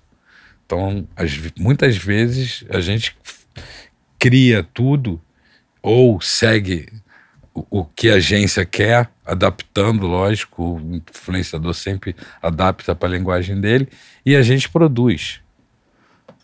É, é uma parceria, na verdade, não é uma coisa como era antigamente, ó. Ah, vai fazer a campanha da Fanta. Vamos filmar aqui, é isso, é isso, aquilo, take é esse. Não, não. Hoje em dia precisa de É, interatividade. esse ano na, na- no South by o que se falou muito é que a marca quer o influenciador como co-criador, cada Claro, vez mais, né? Com certeza. Era eu e Vasco lá atrás. Era eu e Vasco lá atrás, com a agência, com, com, a, com a promoção da Rádio Cidade. Cara, as coisas se ligam, né? Se Na ligam. verdade, é a volta da personalidade, né? Exatamente. Porque ninguém acredita no comercial de TV, né, cara? Não, acabou, já foi tempo. Ainda Coitado se do gasta muita grana com isso, mas eu acho que o influenciador, principalmente quando ele não se vende, a outra coisa que foi dito muito esse ano lá foi que os influenciadores também estão escolhendo muito mais a que marcas eles vão Muito, com né, certeza. se associar. Com certeza. Pra não virar a celebridade que não se acredita mais no que, sei lá, a Gra- a Grazi. Ela é incrível, mas ela faz muita coisa. Ivete. Então tem hora que você. Você, ok, mais uma celebridade fazendo Quero um coisa comercial. nova, né? É, Quero quero- coisa nova. E o cara gosta do produto, é, né? claro, pô. Você. Você tem. E você é muito segmentado, cara. É muito. É impressionante como é segmentado. Cada, cada influenciador, eu tô falando não os bombadão. Aquele médio ali, que eu falo um médio, o cara que tem 8, 10 milhões no Instagram. É um, é, é um grande, mas não é aquele explodidaço ainda, né? É impressionante como cada um fala para um gueto. Hoje em dia, dentro da Non-Stop, a gente tem Dave Leonardo, que é um pastor. A gente tem Padre Marcelo Rossi. A gente tem um Rafael Cunha. A gente tem um Isaías Silva. A gente Caralho. tem uma Camila Pudim, que faz maquiagem, que é fantástica. Cara, eu sou apaixonado nessa garota. Tem uma Isadora Nogueira, que fala só de. Fala, fala do mundo feminino, mas com muita sacanagem, entendeu? Ela fala para meninas de 20, 21 anos. E vocês pegam uma coisa que já está acontecendo ou tem algumas coisas que vocês pegaram mais do zero? Não. Hoje em dia a gente já pega já o que está acontecendo. A gente não vai cavucar muito, porque a gente tem muita gente. Já é uma demanda absurda. Já né? é, a gente tem mais de 40. Se me perguntar aqui, eu tenho que abrir o, o telefone para lembrar de todo mundo. Entendeu? Então, e fora isso, a gente cria campanha. Ah, você quer fazer a campanha da Godox. Ok. A gente vai criar uma campanha. Vocês junto com cada influenciador. Aham. A gente vai ver qual é o influenciador que vai caber nessa campanha, que vai dar o melhor retorno para o patrocinador. Bacana. Vocês já fazem essa pré-curadoria para a marca. Lógico. Porque eles também, senão, todos eles vão no Whindersson, porque eles vêm pelos números. É, uma pessoa que eu conheço, que eu não vou falar o nome, ela fala exatamente isso. Ela, Clemente, outro dia, um, uma pessoa queria fazer a campanha com um determinado influenciador que funciona na plataforma A, mas eles querem fazer na B porque a B é maior. E eu tive que convencer, olha só, esse cara aqui, ele não significa absolutamente nada. Nada. Aqui ele convence as pessoas, aqui ele influencia. Que as agências estão nesse, também estão nessa mudança de Então. entendimento de falar, cara, quando eu falo através de X, eu vou falar pra tribo de X. É o que Exatamente. você falou, É são tribo. as galerias rivers, Acabou. né? É, exatamente. São Então você já faz esse pré-trabalho. Fala, olha, eu acho que esse produto vai caber com esse cara aqui. Exato. Caralho, Pita, tu mudou geral, velho. Pô, que foda, cara. Aí depois a gente montamos o departamento, apoiamos muito. Apanhou muito. Apoiamos muito. Eu- a gente contratou uma consultoria ano passado, 2018, eu acho. Final de 2018. Pedi para os sócios, vamos fazer uma consultoria, trazer uma consultoria externa para dar uma ajeitada aqui. E aí a gente trouxe uma consultoria, a consultoria deu uma mapeada na empresa toda e no final das, de das contas eu contratei a consultora. Contratei ela para dentro da Non-Stop. E hoje em dia ela, ela ajeitou tudo e ela sentiu que a, que a nossa calcanhar de Aquiles era a publicidade, ela entrou dentro da publicidade. Ela abraçou a publicidade, organizou. Ingrid, Ingrid, grande Ingrid. E aí organizou e, pô, Tá rolando. Tá rolando. A gente cresceu 145%. ano Vocês são a. Vocês às vezes podem. um- Uma marca pode chegar através de você, através é, do influenciador direto por vocês sem passar por uma. necessariamente por uma agência, né? Sim, sim. Vocês acabam bypassando a agência. É, não, mas, cara, o- os- as grandes contas estão nas agências. E é muito bom trabalhar com as agências. Tem muito, Também, né? tem muito gênio ali dentro. Muito Às gênio. vezes eles não se adequam ainda, mas, Não, tem um monte de gênios. né? cara, É, na hora que eles entenderem a internet melhor um pouco. eles já entendem, eles já entendem. Sabe por quê? Porque hoje em dia ninguém vive ser um moleque. Ser um moleque de 18 anos. Não vive, meu irmão. Não vive. Graças a Deus eu tenho um dentro de casa. Que fala, pai, é assim, assim, assado. A minha enteada tem Vai 12, eu assim, falo, o que que tá assim. acontecendo? É, menina, ela fala, é ah, a Rodrigo, não sei o que lá, Rodrigo, esqueci o nome dela, que tá bombada, a menina lá gringa. Se eu não tiver uma de 12 em casa, eu não sei o que Acabou. tá acontecendo. Você tem que Acabou. ficar colando nela. Ela fala, ai, que papel ridículo que você fez naquele vídeo. Aí eu fico assim, porra. É, porque a menina de, de 12 você entende o código daquela É. tribo. E são milhares de tribos, é o que você falou, né? Aquela é uma, é uma percepção de mundo daquela criança de 12 anos, né? Mas tem diversas, né? Tem diversas. Tem diversas. Cara, é, é muito segmentário. Por exemplo, o universo infantil, ele tem a, a criança mesmo, que vai até 5 anos, depois tem de 5 a 8 anos, 9 anos, aí depois já aquele pré-adolescente ali. É assim. Eu vi na, na. Tô falando do South By, porque eu acho sempre uma, uma lavagem de, de cultura, assim, informação, falando que na pandemia os 50 plus invadiram as redes sociais, né? Uhum. E que vai começar a ter o surgimento de influenciadores da galera de 50, 60, que Claro. eles não encontram ainda no YouTube muita gente para seguir, né? Uhum. E que esse é um mercado que as marcas estão atentas, assim. Estão atentas. Por Então- isso que a minha ideia, por exemplo, o meu, o meu processo com o Corredor 5 é falar para a cadeia produtiva da música. Né? Então, cada vez mais. Mas a gente está aqui, virou Casa 5, e a ideia é ter Uhum. uma segunda rede social que eu vou falar para a galera que está começando agora. Claro. Porque tem muita gente de 50 que precisa entrar na internet, do pequeno lojista ao dentista, Com arquiteto, e certeza. que não sabe nem pra, por onde começar. Com certeza. Com certeza. Então eu vou ter esse segundo canal que é para isso, né? E é bom que eu tô me descobrindo aqui também, né, cara? Fazendo, fazendo, fazendo, fazendo. Que eu acho que é uma coisa que. E aprende, erra. aprende, erra, faz, volta. vai de novo e volta. Aí vem a, vem a tua sobrinha, né? 12 anos, fala, pô, tia, tá fazendo merda. Olivia Rodrigo, Olivia Rodrigo, né? Que é uma grandona É. hoje.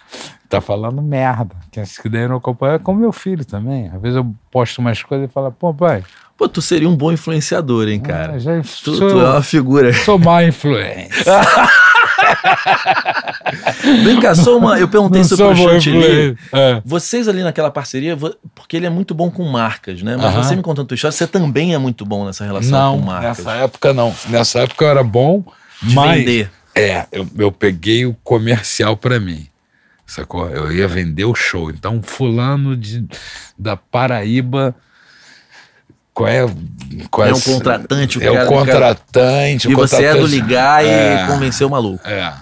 Que muito, no início era muito isso. Depois, certo tempo, eu falava, filho, Eu me lembro que o James, né? Você pegou e vendeu pra caralho o James Vendi, depois do, do- vendi. do programa, né? vendia. Ó, contar uma história engraçada, é o seguinte. eu tava com a galera chamada Motel 1111, banda super boa de rock, a galera cantava muito, tocava pra caralho. E aí eu liguei pra ele e falei, Pita, eles entraram no Superstar. Aí eu falei, tu vai vender? Aí ele tava relutante, acho que foi nessa época que você já tava saindo um pouco da música. Aí ele falou, tá bom, então se eles passarem, eu achava que ia passar, porque os caras eram muito bons, eu vou mandar o meu e-mail e vamos ver o que acontece. Aí entrou meu parceiro Thomas Lens com uma maçã. Fernanda Lima, quem é o cara? Ele, aí com a maçã. Aí o Pita, mano, assim, manda esse cara enfiar essa maçã no cu. Porra, o cara entra no Pô, o programa. cara nos fudeu, da- da maçã, mano. Porra, aí não subiu a porra do Comendo a negócio. maçã. Aí ele, puto, pô, tá vendo negócio de maçã? Mas é que você, eu sou muito sensível, assim, e, pô, e você é Ah, eu sempre é, sou taurino, com ascendente em, em leão. E você sempre foi do comercial, né? É. Ligar, ligar, ligar, eu ligar, sempre fui ligar, muito papo ligar. reto, velho. Até mesmo com artista, eu sempre dei minha opinião, entendeu? Ó, isso aí não vai funcionar. Ah, pô, mas a gente quer fazer. Ok. O rabo é seu. Você que administra ele. Quer fazer? Quer. Então tá bom. Essa música aí, essa música é uma merda, velho. Pô, essa vai ser a música de trabalho? Vai. Pô, a música é fantástica, apaixonado pela música. Essa música não vai rolar. Pô, não vai rolar. Vamos, quer fazer? Vamos. Cara, pensa o seguinte. Você administra carreiras. Então, se o cara quer fazer, se ele tem tanta certeza, faz. Faz do melhor jeito possível, mesmo que você não acredite. Até porque, quando ele fizer sucesso, isso é uma coisa que eu vou falar para a câmera agora. O artista é o seguinte: quando faz sucesso, o sucesso é deles. Quando ele fracassa, o fracasso é teu. Caralho, Chantilly falou a mesma frase. Essa frase, gente, é minha e dele. Já viu isso acontecer algumas vezes, né? Várias. Várias. Várias vezes. E é normal. Cara, artista é. artista pode morrer, que ele pode se eterna, eternalizar. Como é que pode isso? Ser eterno. Como é que pode? É, a gente morre e A gente e morre, foi, né? ninguém lembra da gente daqui a 30 anos. O cara tem a música, que nego vai cantar a música dele pro resto da vida. Você vê Renato, né? Renato tá aí, parece que ele tá vivo. Charlie Brown. Chorão. Chorão é o cara que mais vende no Brasil. Chorão. E vai ser um projeto muito maneiro. Até te contar isso. Charlie Brown era fanzaço. Charlie Brown, é, no meio disso tudo aí, entre 2010 e 2015, eu fui sócio de um cara chamado Branco, da Taca Tinta. Esse nome até a gente criou junto. E a gente fez uma. Ele já tinha, eu, eu entrei depois, uma banda chamada All We Need Is Love, uma banda de Beatles. A gente vendeu 300 mil cópias de DVD. Caralho. Uma banda de Beatles. Ah, foi a época que você tava no cover. Que você tinha, É. ele, ele me ligava e falava, porra, tô com o Michael Jackson foda, o Michael Jackson é foda, eu acho que você tá de sacanagem. Caralho, tinha o Michael Jackson mesmo. Vendeu pra caralho aquele Michael Jackson, Pô, né? vendeu pra caralho. Aquele cara é sensacional. E você montou um lance gringo pra é, parada, montei né? uma parada gringa porque o cara é igual. Ele canta. Ele canta, é diferente. No show ele canta. E eu e Branco, mesma coisa. E aí eu, eu e Branco, a gente gravou. Pra você ter ideia como é que era essa banda All Love dos Beatles. Foi considerada a, a, a melhor banda do mundo de, de, de cover dos Beatles pelos ingleses. A gente gravou dentro de Abbey Road, que deixou foda, a gente né? gravar. Meu irmão, chorei que nem criança quando eu entrei em Abbey Road, na sala dos Beatles. Porra, pianão. Cara, todo mundo chorando que nem criança. A gente conseguiu gravar isso lá. O nego liberou. É o estúdio mais sagrado que existe, né? É a história da, da Grava- música pop, né? Gravamos lá dentro. Caralho. Só não deixaram usar a fantasia. Não deixaram. Não, né? Mas aí a segunda parte do DVD, foi um DVD triplo, foi gravado dentro do Cavern Club. E vendido o quê? No show? Vendido 300 no mil? show, vendido pela Radar Music. Vendeu foi muito. Esse é um baita nicho, né? E o e o Ferro fez o fez o um making off maravilhoso. É. Porra, aquele moleque é muito bom. Isso tá em algum Daniel lugar pra Ferro. ver? Esse making off eu tenho que comprar o DVD? Não sei, cara. Sinceramente, eu não sei. Tá tudo no YouTube, né? É, tá alguém, se não tá, alguém botou, Alguém né? colocou. Alguém É, colocou. se você não coloca, os outros colocam Outro pra dia eu você. né? resolvi ver é, coisas de cowboy. Meu irmão, fui no YouTube, tava tudo lá. Tudo lá, cara. Cara, tu fala. Não, tem aquele filme da Xuxa que ela tentou tirar da- do, do- Não consegui. não conseguiu. Aí outro dia eu fui ver, porque eu era muito criança quando eu vi, e aquilo me passou batido.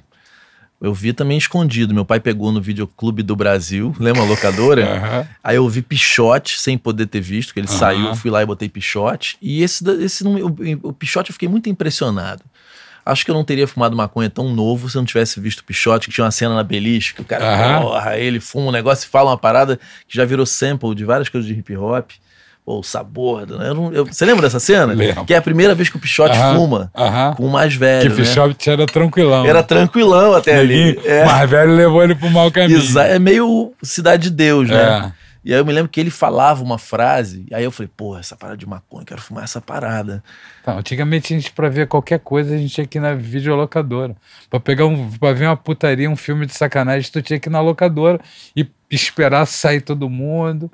Dá uma certa vergonha. É, total. Hoje em dia o moleque com dois cliques, ele vê o cavalo trepando com três mulheres é e o macaco junto. Cara, eu comprava revistinha de Ah, sacanagem e guardava fale. debaixo do colchão. A. Playboy, era o que a gente tinha homem. Zéfiro. Você não pegou Zéfiro? Não.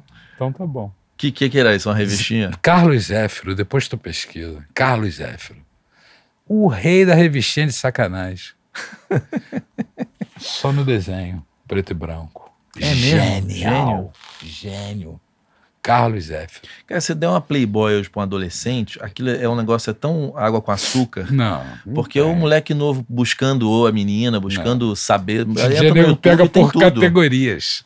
Cara, que loucura, né, cara? Cara, a minha enteada é inacreditável ela ter 12 anos e como ela argumenta comigo. Você deve ter vivido isso com um filho em casa, Uhum. né? A gente com 12 anos, a gente era retardado, a gente Total, jogava bafo no irmão. colégio, pelo amor de Deus. soltando pipa, É, é isso aí. jogando bola. Era o que me era a vida. E eu, semana que vem, sou pai, né? Nasce semana que vem. Caralho, o que, que vai acontecer, cara? Pô, tu vai ver que tua vida vai mudar. Muda. Muda, você muda. Quando meu filho nasceu, eu tomei decisões que trago até hoje. Falar, vou fazer assim, vou fazer assim. Isso não mais. Acabou. Isso. Até hoje. De priorizar certas É, coisas, cara, porque né? assim, por mais que você ame sua mãe, o amor que você sente por um filho é infinitamente maior do que o amor que você sente por sua mãe. Você só vai entender o amor quando você tiver um filho, fato. Eu falo isso, é verdade. Você- daqui a um tempo você vai lembrar do que eu te falei e você vai ver isso. Cara, não tem jeito. É um amor absurdo. Então, você muda. Não é que mude o casamento, não muda. Não muda. O que muda é você em relação ao mundo e às suas atitudes. Essa é a verdade. Até porque você passa a ser a referência daquela criança, né? Exatamente. Eu meio que virei um pouco a referência da minha enteada, assim. E eu já sinto uma baita de uma responsabilidade, porque, por exemplo, eu, eu estudo muito inglês e muito leio muito. Ela também lê muito. Aí ela resolveu estudar inglês. Você vê que realmente você Claro, acaba sendo um pouco a influencia. referência ali, né? Pô, meu filho toca guitarra desde oito anos. Meu filho toca bateria. O dia que ele falou, pai, eu quero tocar bateria agora. Eu falei, cara, tu não sabe nem batucar, tu é horroroso. Não tem ritmo nenhum. Não tinha, juro por Deus. Não tinha, sabe aquele moleque que batucava tudo errado? Era ele. Eu falei, cara, bateria, escolhe outro, vai tocar baixo. Não, quero bateria. Eu falei, caraca. Vai dar ruim. Ele falou, vou estudar. Eu falei, então tá bom. Se tu vai estudar, tá bom. Botei ele na escola e hoje em dia ele toca bateria muito bem. E ele trabalha com você. Ele trabalha comigo, ele trabalha. eh, Tá Leão, quantos anos? 24. Cara, que foda. Acabou de se formar em marketing. Acabou de se formar em marketing, formou ano passado. Mas já trabalha comigo desde. Desde 17. Nas férias eu botava ele para trabalhar, falava, quer um dinheirinho? Vamos trabalhar então. Botava para trabalhar. Teve moleza, não. Lá foi raiz. Cara, uma coisa que eu, que eu acho importante a gente falar aqui, porque você tá vivendo esse mundo agora e viveu outro mundo, né? É, uma coisa que eu percebo nos influenciadores é o empreendedorismo nato dessa galera, né? Uhum. E fazer com o que dá pra fazer. É. E se a gente for pegar a trajetória do Whindersson, eu fui ver tudo, cara, é impressionante aonde ele chegou com o nível de estrutura que ele tinha pra fazer aquilo. Uhum. E os vídeos são mais, eu acho até mais, os mais legais, eu acho os mais antigos. Com certeza. A Kéfera também era muito mais É. engraçado. E na música, independente da classe social do artista, ele ainda é muito primadona no sentido, ai, não, não sei, ai, não tenho equipamento, eu não sei como que eu vou fazer. Enquanto os youtubers, cara, foram ficando milionários e quase todos começaram da mesma forma. Uns tinham um pouco mais de recurso, outros menos. O que que você acha que, porque a música não vai parar, né? Esse mercado ele é rico, música vai ser, como você falou, será sempre lembrado, artistas serão eternizados. O que que a música, não só os artistas, mas o mercado como um todo, pode aprender com tudo isso que você está vivenciando no mercado de influenciadores? Cara, eu acho que a música já tá aprendendo, porque os caras lançam tudo na, tudo na internet. Você vê um Condzilla. Genial. O Condzilla é, um, para mim, um dos maiores cases. Eu vi os caras no, no palco principal do South By, o cara recebido como gênio. É, é genial. Genial. Genial. Ele, Mas você deu um exemplo, Condzilla, o cara criou a mídia dele, né? Você vê, até hoje os gravadores não têm a sua própria mídia. Não. Seria brilho, imagina, a Sony poderia ter cinco segmentos, Várias gravadoras já tentaram comprar o Condzilla. quando elas poderiam fazer o seu, né? É o segmento também do Condzilla, né? Também. O segmento dele. Por exemplo, se você vai gravar MPB, a gente já vai voltar a falar de música, né? Tu não se aguenta, né? cara? Não, não, não é isso. É Não, porque não, assim, não. tem uma galera que daqui que gosta Cara, de música. Quero só entender o que é eu vou te, mesmo, eu vou te dizer o que eu acho hoje, no mundo de hoje. Cara, sou apaixonado por música. Então, cara, Ouço essa porra toda. Acho que tem uma geração maravilhosa aí. Sacou? Tem um, mais do que uma geração, tem um movimento. Que é poesia acústica, que é Orochi, que é, é. Tá me faltando aqui?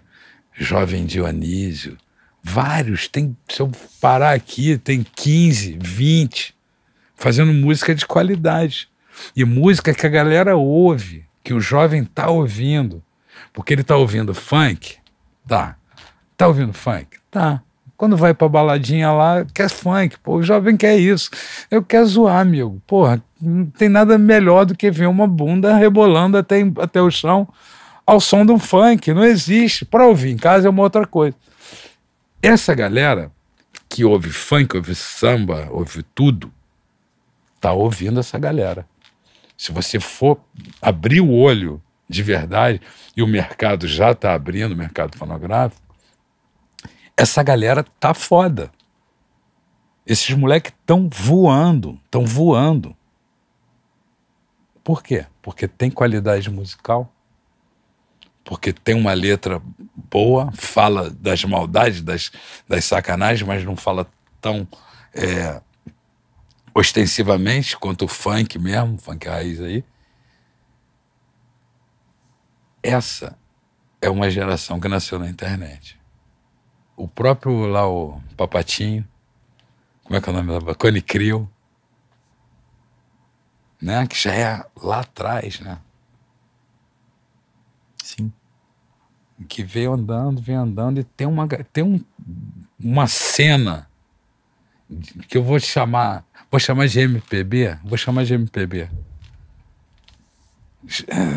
2.0, que tá voando, e que é de, música de boa qualidade que o jovem tá ouvindo. E eles não tocam em rádio, Não toca em rádio. eles só estão na internet. Agora, pode, toca uma música de um Orochi, Não, tem o Rubel, que eu sou fã. Rubel, tenho pô, é Rubel, sensacional. É Mas o Rubel, ele é um exemplo pra mim de proatividade, assim, na internet. O que eu te falei é porque esse é um contato que eu tenho praticamente diariamente, né? Uhum. O influenciador, ele lança 20 coisas por dia, que ele né? tem que lançar. E eu ele- acho que o artista talvez também precise hoje estar pensando dessa forma. E que é Mas a estar música, presente. a música precisa de qualidade, cara. Não, mas eu o falo cara abre... a persona dele. Ah, né? tá, ok. Não, a música talvez ele não consiga lançar mais que 12 no Não, ano boas. não. Mas ele estar presente, É. eu acho que é uma coisa que o influenciador tem muito. É uma universidade de internet. Ah, Vê, é, entra, pega benchmark, pega 20, vê quantos conteúdos o cara solta, como que ele raciocina, como que ele interage com as marcas. Eu acho que, pra mim, é uma aula. Eu aprendo muito com influenciadores. Com certeza. Lendo o livro que esses caras lançam. Porque Mas, por são exemplo, foda.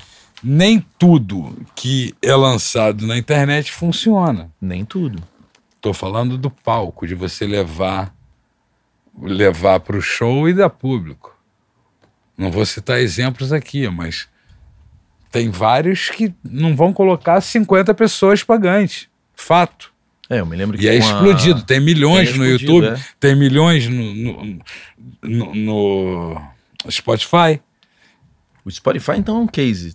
Tem artistas que têm milhares Cara, de seguidores e não faz 50 pessoas num show, né? Não, não faz. Porque as pessoas estão ouvindo playlist, ouve só ali dentro, nem sabe quem é a pessoa. Né? Nem sabe. Ama música, mas não sabe quem é a pessoa. Que é genial, né? Spotify é genial. foi Eu, genial. eu, pra mim é.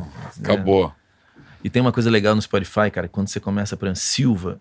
Eu, eu gostava do Silva. Porque eu comecei a ouvir Silva, me recomendaram o Rubel. Aham, Aí eu gostei de Rubel, cara, tem um zilhão que eu escuto. Eu tenho uma playlist lá que Eu eu, vou, eu vou salvando. geral. Você fala assim, cara, tem uns 30 artistas que eu ouço e nunca fui no show. Porque não, não- ainda não, ninguém ainda pegou e botou no show. Eu vou botar. Deixa eu votar que eu vou botar. Daqui a pouco vai ter o retorno de Pita Música. Não, não, vou fazer um experimental. Junto com um amigo meu, com o Roy, com o Julinho Pignatário, sabe que é o Sei. Julinho? Está com a ideia de fazer um projeto. Eu falei, vamos fazer um projeto com essa galerinha aí. Vamos pegar quatro deles, fazer um micro Não, festival. e você tem mídia, né? Porque, na verdade, os teus, os teus contratados, se você fizer um deal com eles ali, você Cara, eu não bomba. preciso, mas não preciso. Preciso só Organizar. Só organizar. Os moleques já estão prontos para voar, cara. Estão prontos para voar. É que eles são muito doidos. Essa geração deles é muito doida. Os moleques são muito pipa voada. Você conhece?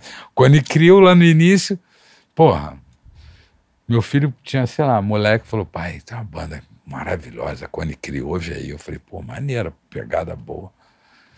Pouco tempo depois, como é que era o nome do gringo que tinha na. Paul House? Paul. Porra, Paul, me chamou, né? Pô, vamos pegar essa banda aqui. Tô afim de pegar. Eu entro com a gravadora, você entra com a tua expertise, a gente faz uma sociedade. Beleza. Irmão, os moleques cagaram pra ele, cagaram pra mim, cagaram pra, pra tudo. Foram receber a gente com mega puta hiper baseado desse tamanho. Sacou? Tudo chapadão.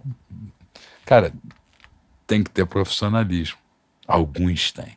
Esse papatinho, ele é, ele é muito profissional, já ouvi falar muito bem dele. Alguns outros. E você sente essa falta de profissionalismo nos, nos influenciadores? Não, né? Não, mas é, eles dependem menos do escritório do que um artista da música. Com né? certeza. Com certeza. A música, tu tem que ter uma música boa. Os caras precisam ter uma ideia boa. Tem ideia boa. Cara, mas olha, é, tá se falando muito lá fora da meme, memes, memenização do single, né? Uhum. Que é aquela música do cowboy, aquilo é um meme, estourou uma música mundialmente, chegou a primeiro lugar nos Estados Unidos sem, sem ser de gravadora, né? Sem ser de gravadora. Então, acho, por isso que eu te falo, eu acho que o artista tem muito a aprender com o que os TikTokers estão fazendo ali. Com certeza. Porque, peraí, mas como eu posso ter 15 segundos mortais, né? Talvez o novo single seja tais 15 segundos Uhum. que você vai entregar na mão de um monte de gente, ver quem dá a melhor ideia para aquilo, e aí você vai ter um meme. O teu meme vai vender. Você, você vê esse mercado novo de MPB, como eu estou falando, para caracterizar essa galera, como um, um mercado forte, um futuro, uma Cara, nova. Uma nova... Pita, tudo que eu escuto é, é nova MPB. Uhum. Tá na playlist cafezinho, né? Uhum. Essas playlists fortes do Spotify. Mas sempre que eu chego para conversar, tem uma menina muito talentosa, Duda Braque, ela veio gravar aqui outro dia. Amiga, a gente conhece a família. Quando você fala de TikTok, de, de, de, de entrar de cara nessas coisas, tem uma coisa, cara, mas isso não, Eu sou músico. é, isso não é para mim, não, o que, que vão pensar? E eu tô falando dela, mas isso é basicamente todo mundo. Todo mundo. Veio o filho do, da, do, da Cássia Eller aqui gravar com a Duda no outro dia, ele tava ali na, na sala de vendo o jogo do Vasco.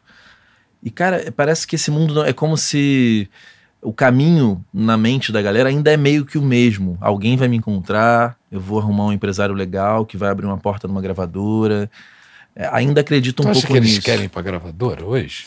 Eu acho que tem uma galera mais conservadora que ainda. Eu acho que o meu discurso, aliás, vou falar isso com o Paulo no, no papo, não é que eu seja contra a gravadora. Eu acho que o artista independente ele tem que criar sua audiência. Na hora que ele tiver um pouco mais organizado, isso. naturalmente vai aparecer um, um pita, uma gravadora, pessoas que vão pegar aquele talento que está acontecendo com o público junto e amplificar, né? Organizar, trazer marcas.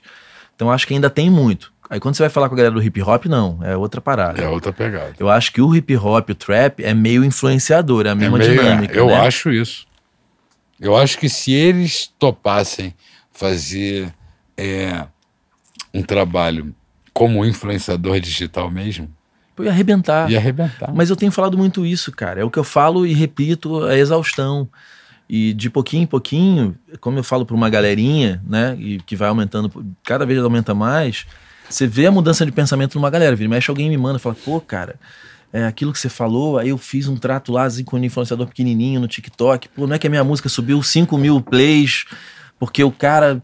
Então você vê que as pessoas estão atentas, mas tem um preconceito, assim, é, principalmente o MPB, Uhum. que é o que eu tenho ouvido, porque não tem mais banda de rock, eu não, não encontrei nenhuma banda de rock Não. que, que eu tenha me apaixonado terno, eu gostei não. um pouquinho.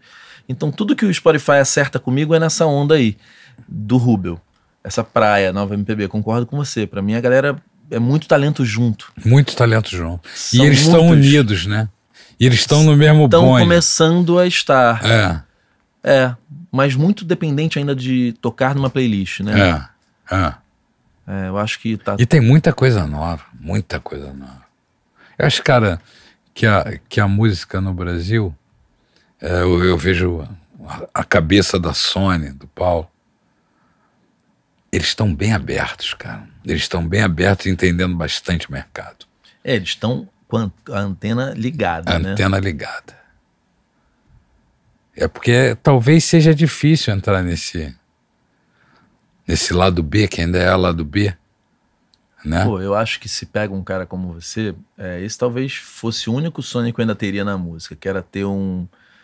É igual você tinha o Vasco Uhum, e você com uma certa liberdade criativa, Uhum. ou o que você teve com a arrebentação, uhum, que é a gente ter um núcleo com um espaço como esse, com alguns artistas, sem uma expectativa de, de uma venda imediata, para aplicar os conceitos que você está aprendendo ali, o que eu Uhum. tenho estudado, e falar, cara, vamos pegar uns 10 artistas e tentar fazer de outra forma? uhum. Tipo, quase um, um laboratório dentro daquela história, com uma verba bacana, mas podendo falar, cara, ó, vocês são artistas, mas vocês são influenciadores. A gente vai ter que fazer de outra forma. Eu acho que isso me daria tesão, porque é uma outra forma de divulgar música, É. né? É outra forma de divulgar música. É outra forma de estar de, de, de tá na internet. Porque rádio, quem é que ouve rádio hoje? Muito pouca gente ouve rádio. Muito pouca gente. Eu acho que, lendo aqui no Brasil, você vê que a, rádio ainda é. Todos os empresários que eu converso, cara, a rádio ainda é importante. Ainda é, claro. Principalmente para dar aquele empurro, empurrão final, né? É. É, o Brahma falou, cara, pra mim a rádio, nos meus cases, a rádio sempre é importante. Tem investimento de rádio. Não quero ser o primeiro, não vou empurrar pra ser primeiro, mas a gente vai ali e bota. Ele falou, cara, 400 mil, 500 mil que você bota, aquele artista passa a ter um tamanho. e aí esse tamanho passa a gerar um monte de oportunidades. Faz sentido, né? Mas pô, se botar 400, 500 mil de mídia, você pode criar muita coisa com isso, né? Eu não botaria em rádio. Faria muito conteúdo. Eu chegaria pra você, vem cá, quem aí médio, médio pequeno, que a gente pode chegar e criar milhares de memes com a música de trabalho do meu artista, né? Eu iria pra um Exatamente. caminho como esse. Exatamente. Porque as pessoas, é uma coisa legal, eu arrumei uma imagem pra falar disso, que é a camiseta. Por que, que você tá usando a camiseta dessa banda? Porque ela te representa. Vestir Beatles significa alguma coisa. Essa não é Beatles. Ih, olha lá, eu achava que era os Beatles, eu nem li. É os besouros. Os Bizu. Ah, então porra, né? porque eu vi o John Lennon ali, porra, essa foto. é a versão mexicana Porra, agora deles, né? suei frio. Falei, porra, cara, será que é o de Purple? Versão mexicana. Então, te representa, Uhum. significa alguma coisa, né? A minha jaqueta tem Beatles aqui atrás. A gente está dizendo pro mundo quem a gente é Aham. vestindo uma t-shirt. Eu acho que no TikTok acontece muito isso. Quando alguém pega o meme de uma música. Tem um monte de artista que eu uso a música, eu nem sei quem é, cara, que são maneiraços. A gente tá vestindo, é, é tipo assim, eu transformei a música do Ciclano numa camiseta que um monte de gente quer vestir.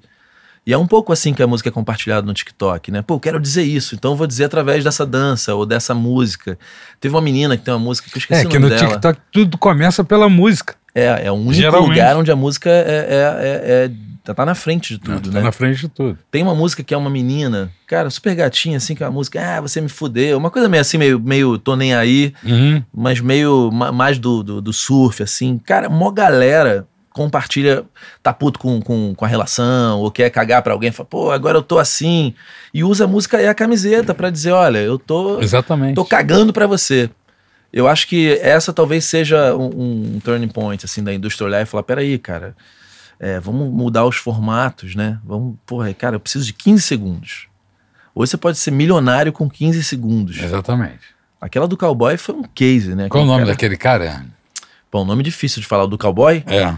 Neo SX, sei lá. alguém Leo- sabe. Leo- Leo XX, é uma porra dessa, é um nome difícil. Essa daí foi demais. E a música é boa pra caralho. A música é boa pra caralho. O cara acordou no dia seguinte. Primeiro lugar nos Estados Unidos Caralho. sem gravadora. Isso é muito surreal. Surreal. Isso é isso muito surreal. isso são, é- são as maravilhas da internet. Essa é. Eu acho que não teve coisa mais foda no mundo do que até então do que a internet. Como Cara, revolução. Eu li um livro chamado Videocracy, o cara falando que teve um ganhador de medalha na, outro, na última Olimpíada, que ele aprendeu arco e flecha de um país pequenininho no YouTube. Aí. Isso me emociona tanto, cara, porque qualquer um hoje pode conhecer Berlim sem ir a Berlim. Claro. Ou aprender uma língua. Dá um ou Google.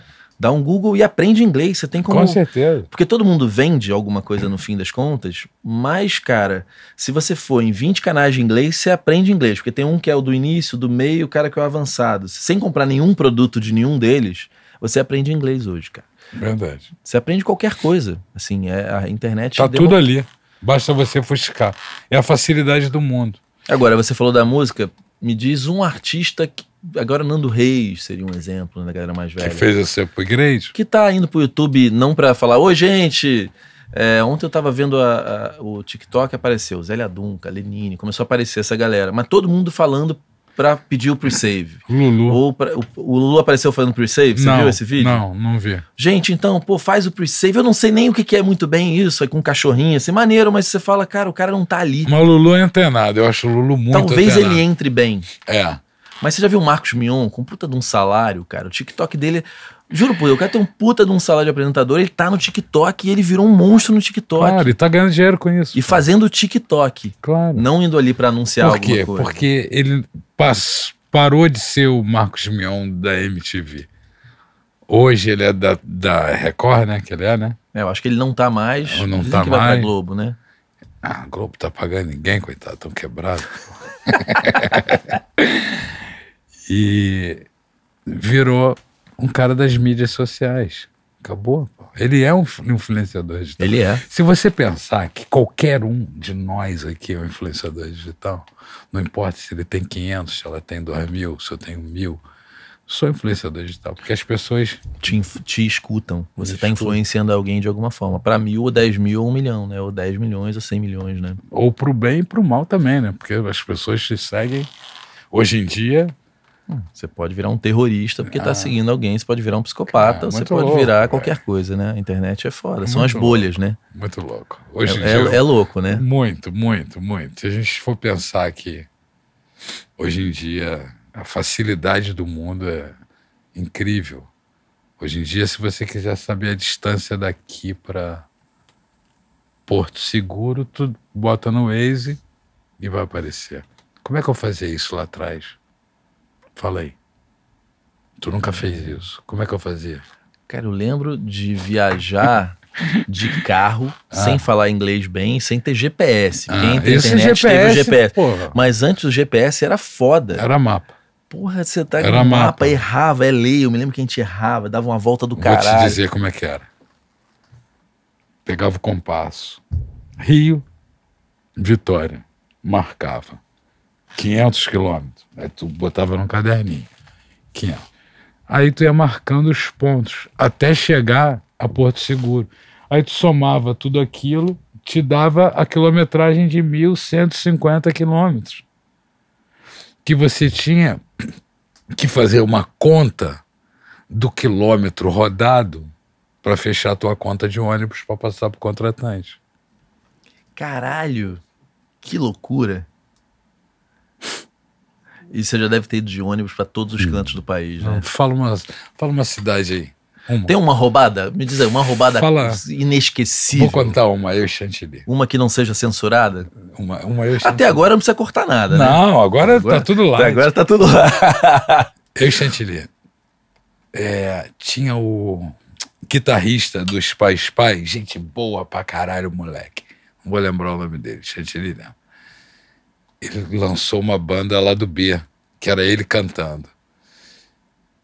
O empresário foi bem claro: não pode usar o nome Spy Spy. Tem que usar o nome do cara e a banda e o nome e- e- é guitarrista do Spy Spy. Quando a gente chegou em Florianópolis, já entramos em Florianópolis, as faixas. Spy Spy, em tal lugar. Vocês não tinham nada a ver com isso, né? A gente tinha nada a ver com isso, era o, o- contratante local. Eu, f- caralho, que merda! E começou uma briga. E, porra, o cara tá anunciando Spy Spy. Porra, como é que pode? A gente ficou puto também. Fomos pro hotel, fomos pro local do show. Chegamos lá, o show era vendido. A gente tinha vendido. Olha pro cara, pô, meu irmão, sacanagem, cara. O empresário tá aqui no meu pé, querendo mais dinheiro. Porque tu tá usando o nome dos pais pai. O show é do fulano de tal. Pô, tu tem que botar mais dinheiro aí, porque senão Não vai ter show. não vai ter show. O cara. Imagina. De Santa Catarina, grosso pra caralho. O cara abriu, a, abriu a, a gavetazinha e falou assim: Tá bom. É só isso que vocês têm que falar? Agora vocês vão sair daqui envelopado, falou? Caralho. Com ferro aqui assim em cima da mesa. Aí você bem baixou a bola. né? Showtime, Chantilly. Showtime. Toca essa porra e Toca- vaza. Vamos tocar. Isso, porra, pelo Brasil inteiro, cara. Eu viajei e conheço do, do Oiapoque ao Chuí. Qualquer cidade que tu vai falar aí, eu vou te dar o prefixo dela. Sacou? E telefone. Telefone, direto, muito telefone. O Chantilly falou isso, cara, o Pita é foda pra vender o lance, né? Eu, eu, eu falei, ó, cuida do marketing que eu vou cuidar da venda. então ali você ficou no comercial mesmo. E eu vendia. Eu vendia. Aí botei. Era. No início, era eu, Chantilly. Aí tinha, tinha o Álvaro. E minha mãe não. Minha mãe tocando dinheiro. Tua carro. mãe? Que minha mãe. Caralho, Minha- quando eu abri minha primeira empresa, eu chamei minha mãe para trabalhar. E ela cuidava do dinheiro. Se a mãe te roubar, tu tá morto, né, velho? Pô, aí fudeu. O mundo acabou. desiste. Mas a gente passava por, por boas. Nossa Senhora, muita coisa boa. Mas voltando lá para Os os influenciadores. influenciadores, cara, hoje em dia a gente vê, por exemplo, tem um moleque, pô, vou citar um, não vou citar o resto, mas vou citar porque eu, eu levo muita fé nele. Um moleque chamado Isaías, Isaías Silva. Meu irmão, o moleque é engraçado o dia inteiro, todo dia. Ele criou uns personagens, ele viaja, viaja. E, cara, os stories dele, que tu vê os números, tu fala, brother, que que é isso, mano? 5 milhões, 7 milhões. E você pegou agora pra, pra é, já trabalhar. tem um tempo já. E eu quero botar ele na estrada. E ele é um moleque muito, muito maneiro. E ele é um humorista, tem 20 anos, porra. Pô, agora que comprou a primeira casa, aquela coisa, sabe? Que também tem isso. Os moleques começam a ganhar tanto dinheiro que em pouco tempo eles fazem a vida deles, fazem a vida da família, compram uma casa, compram um carro pica. E antes não era nada. Venceu pelo talento. Cara, internet. Internet, velho. Internet. Fecha a campanha. E vou botar ele na estrada, eu tenho certeza, não tenho. Tenho quase certeza que ele vai explodir. Porque ele é engraçado. Vocês vendem muito produto na estrada porque os youtubers americanos vendem tudo, né? Não, não tem muito essa prática, não.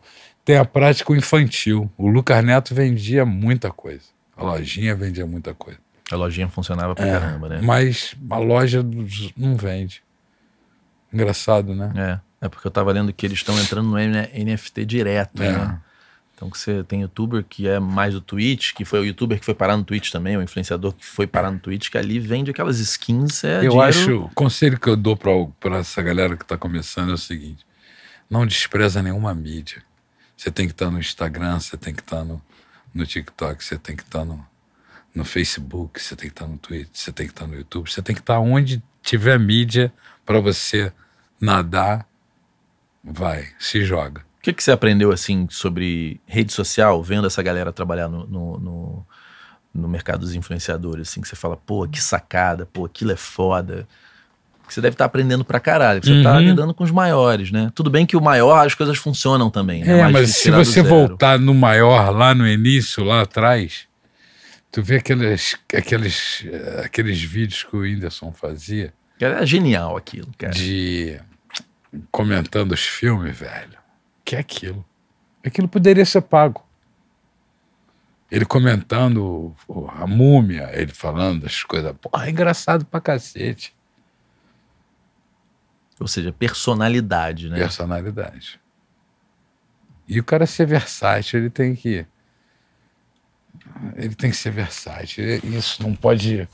Diferente dessa galera da música, que, como você falou mesmo, existe um certo É um certo queixinho em pudor, pé, né, de queixinho que que eu em vou fazer, até, vão me julgar. de se sentir ridículo. É, de se sentir ridículo. Bem isso aí. Essa, né?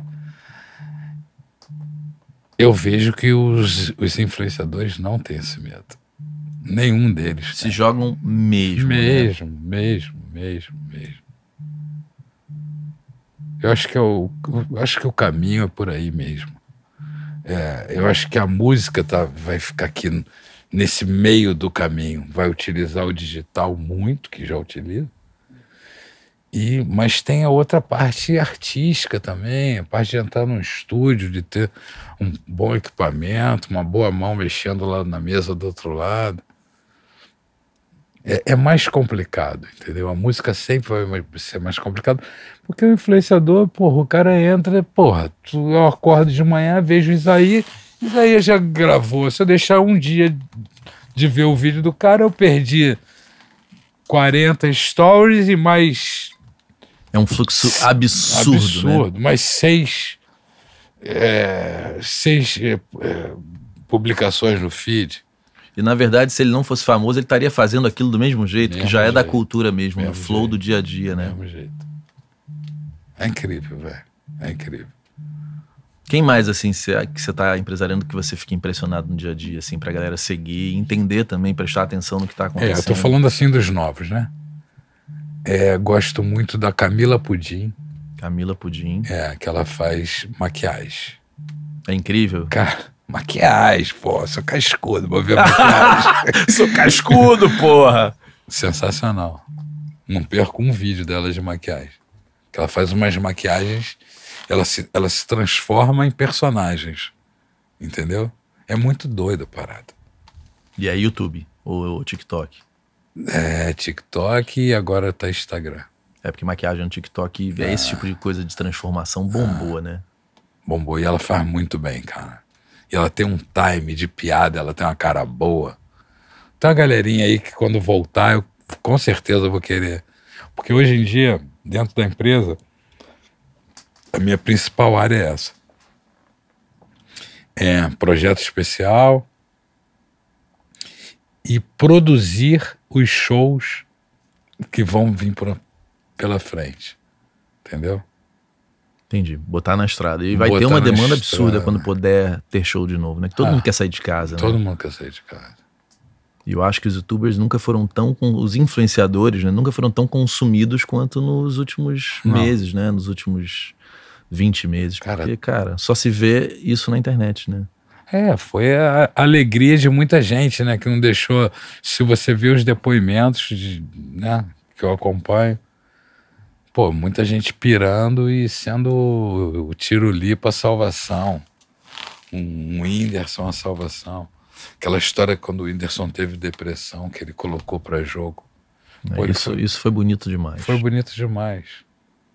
É, foi muito bonito mesmo. Moleque, eu, tenho, eu tenho depressão um, e aquilo ali foi. Moleque, todo mundo resolveu Todo falar. mundo já teve depressão. Todo mundo já teve. E né? 70% das pessoas terá depressão. Em algum ponto. Em algum vida. ponto da vida, 70%. Agora, tem algumas coisas que na internet hoje, vou falar assim, hoje eu me envolvo numa causa, tá? Eu me envolvo numa, casa, numa causa do abuso infantil contra o abuso infantil e, a, e pedofilia. É uma coisa que é difícil para as pessoas falarem, viu? Eu levanto a bandeira, a gente acabou de. Isso acontece mesmo. Né? Acontece mais do que você imagina. Muito mais do que você imagina. E hoje eu faço parte de várias pessoas né, que promovem, divulgam e botam para frente essa história. A gente acabou de aprovar uma lei chamada Maura de Oliveira contra o abuso infantil. E mas eu sinto que é difícil para as pessoas falarem disso na internet por ser um tabu. Por ser um tabu. Sabe? É um, é um papo ruim, né? Mas existe absurdamente. Eu sei que o YouTube tá nessa luta para não mostrar mais conteúdo assim no, no canal. É difícil, né? Porque não, surgem milhares de, de Conteúdo vídeos. infantil que você tá falando. É, conteúdo é, que possa tá, atrair esse tipo, ou esse assunto. Né? É, não, o YouTube travou conteúdo infantil. Por exemplo, publicidade com conteúdo infantil você quase não consegue mais fazer. Mas eu tô falando essa, esse absurdo que é abuso infantil e pedofilia. E tem a, a, a Darknet, né? Que, é, que ali, tu, ali é uma coisa que tá totalmente fora de controle, que é venda de órgãos, venda de pedofilia, venda de criança, venda de gente, Enfim, venda de drogas, está tudo ali. Então, é uma coisa que eu vejo as autoridades hoje tentarem controlar. Vejo pessoas é, muito preocupadas e envolvidas com isso, em dar uma regularizada nisso, ou de desmantelar, mas é muito difícil. Eu nunca entrei na Black Web, eu não sei nem. Não, eu também nunca funciona. entrei, mas eu sei o que, o que se passa ali. As pessoas que eu lido hoje nesse projeto são policiais federais, são policiais rodoviários, rodoviária federal, autoridades, desembargadores, tem uma, uma galera envolvida, abraçada, todo mundo tentando quebrar e desmistificar isso e conseguir mudar não só as leis, porque pedofilia não é crime. Não é crime? Não. se, assim? for, se for ver no, no que isso, Estou te falando, a palavra pedofilia não existe. Existe abuso infantil. Então tem certas coisas que têm que ser quebradas. E é uma luta. Mas você tem essa internet paralela. Você viu o filme, que, vou não lembrar o nome do filme, do cara que abriu uma rede de drogas pela internet nos Estados Unidos. Eu já ouvi falar do filme, mas eu não assisti. assisti é... é incrível. É incrível o filme. E aquilo foi verdade, velho. O cara criou uma rede, criou um puta negócio. O cara ficou mega milionário, foi preso, bem feito. Mas, pô, loucura. Então, eu acho que tem uma. A internet é sensacional. É democrático, como eu falei. Porque você pode fazer sucesso. Agora, é terra de ninguém. Também, né? É terra de ninguém também. Tem o outro lado negro que é punk, entendeu? É como criptomoeda. Como é que você... Quem controla quem é que tem aquele dinheiro ali? Quem é que tá botando dinheiro ali? Cara, meu pai me contou uma história que um amigo dele foi sacar, porque ele é meio contra, né? Uhum. Quer dizer, ele não, ele não, pelo dinheiro dele, ele não bota ali. E aí um amigo dele foi tentar sacar, Cara, teve que rodar várias cidadezinhas do, na Europa, pegou um pedaço de ouro, porque se todo mundo sacar aquele dinheiro, não tem o dinheiro, uhum. né? É porque todo mundo negocia em criptomoeda mesmo, né? Eu é. não entendo muito, mas... Eu... Você viu que a, é, que a moeda caiu muito, né? Muito. Muito, muito. muito. Tava em 60, chegou no pico acho que de 68. Não, o cara da Tesla falou alguma coisa, aí subiu pra caramba, depois é. caiu, né? Então, é, a, a Tesla entrou, aquele cara é genial. Ele é genial. Ele entrou no mercado de criptomoeda. Aí o que que fez? Pô, porra, é o cara da Tesla e aquela galera que tá atrás dele de, de braço dado. E ele falou mal, saiu. Tum. A China vetou, né? Deu um, falou, ó, não vai pagar porra nenhuma aqui na China com criptomoeda. A moeda, pum, caiu. Por quê? Porque a China vai lançar a própria criptomoeda. Então o mundo tá assim gente fazendo fortuna do nada. E, e muita gente sem escrúpulo.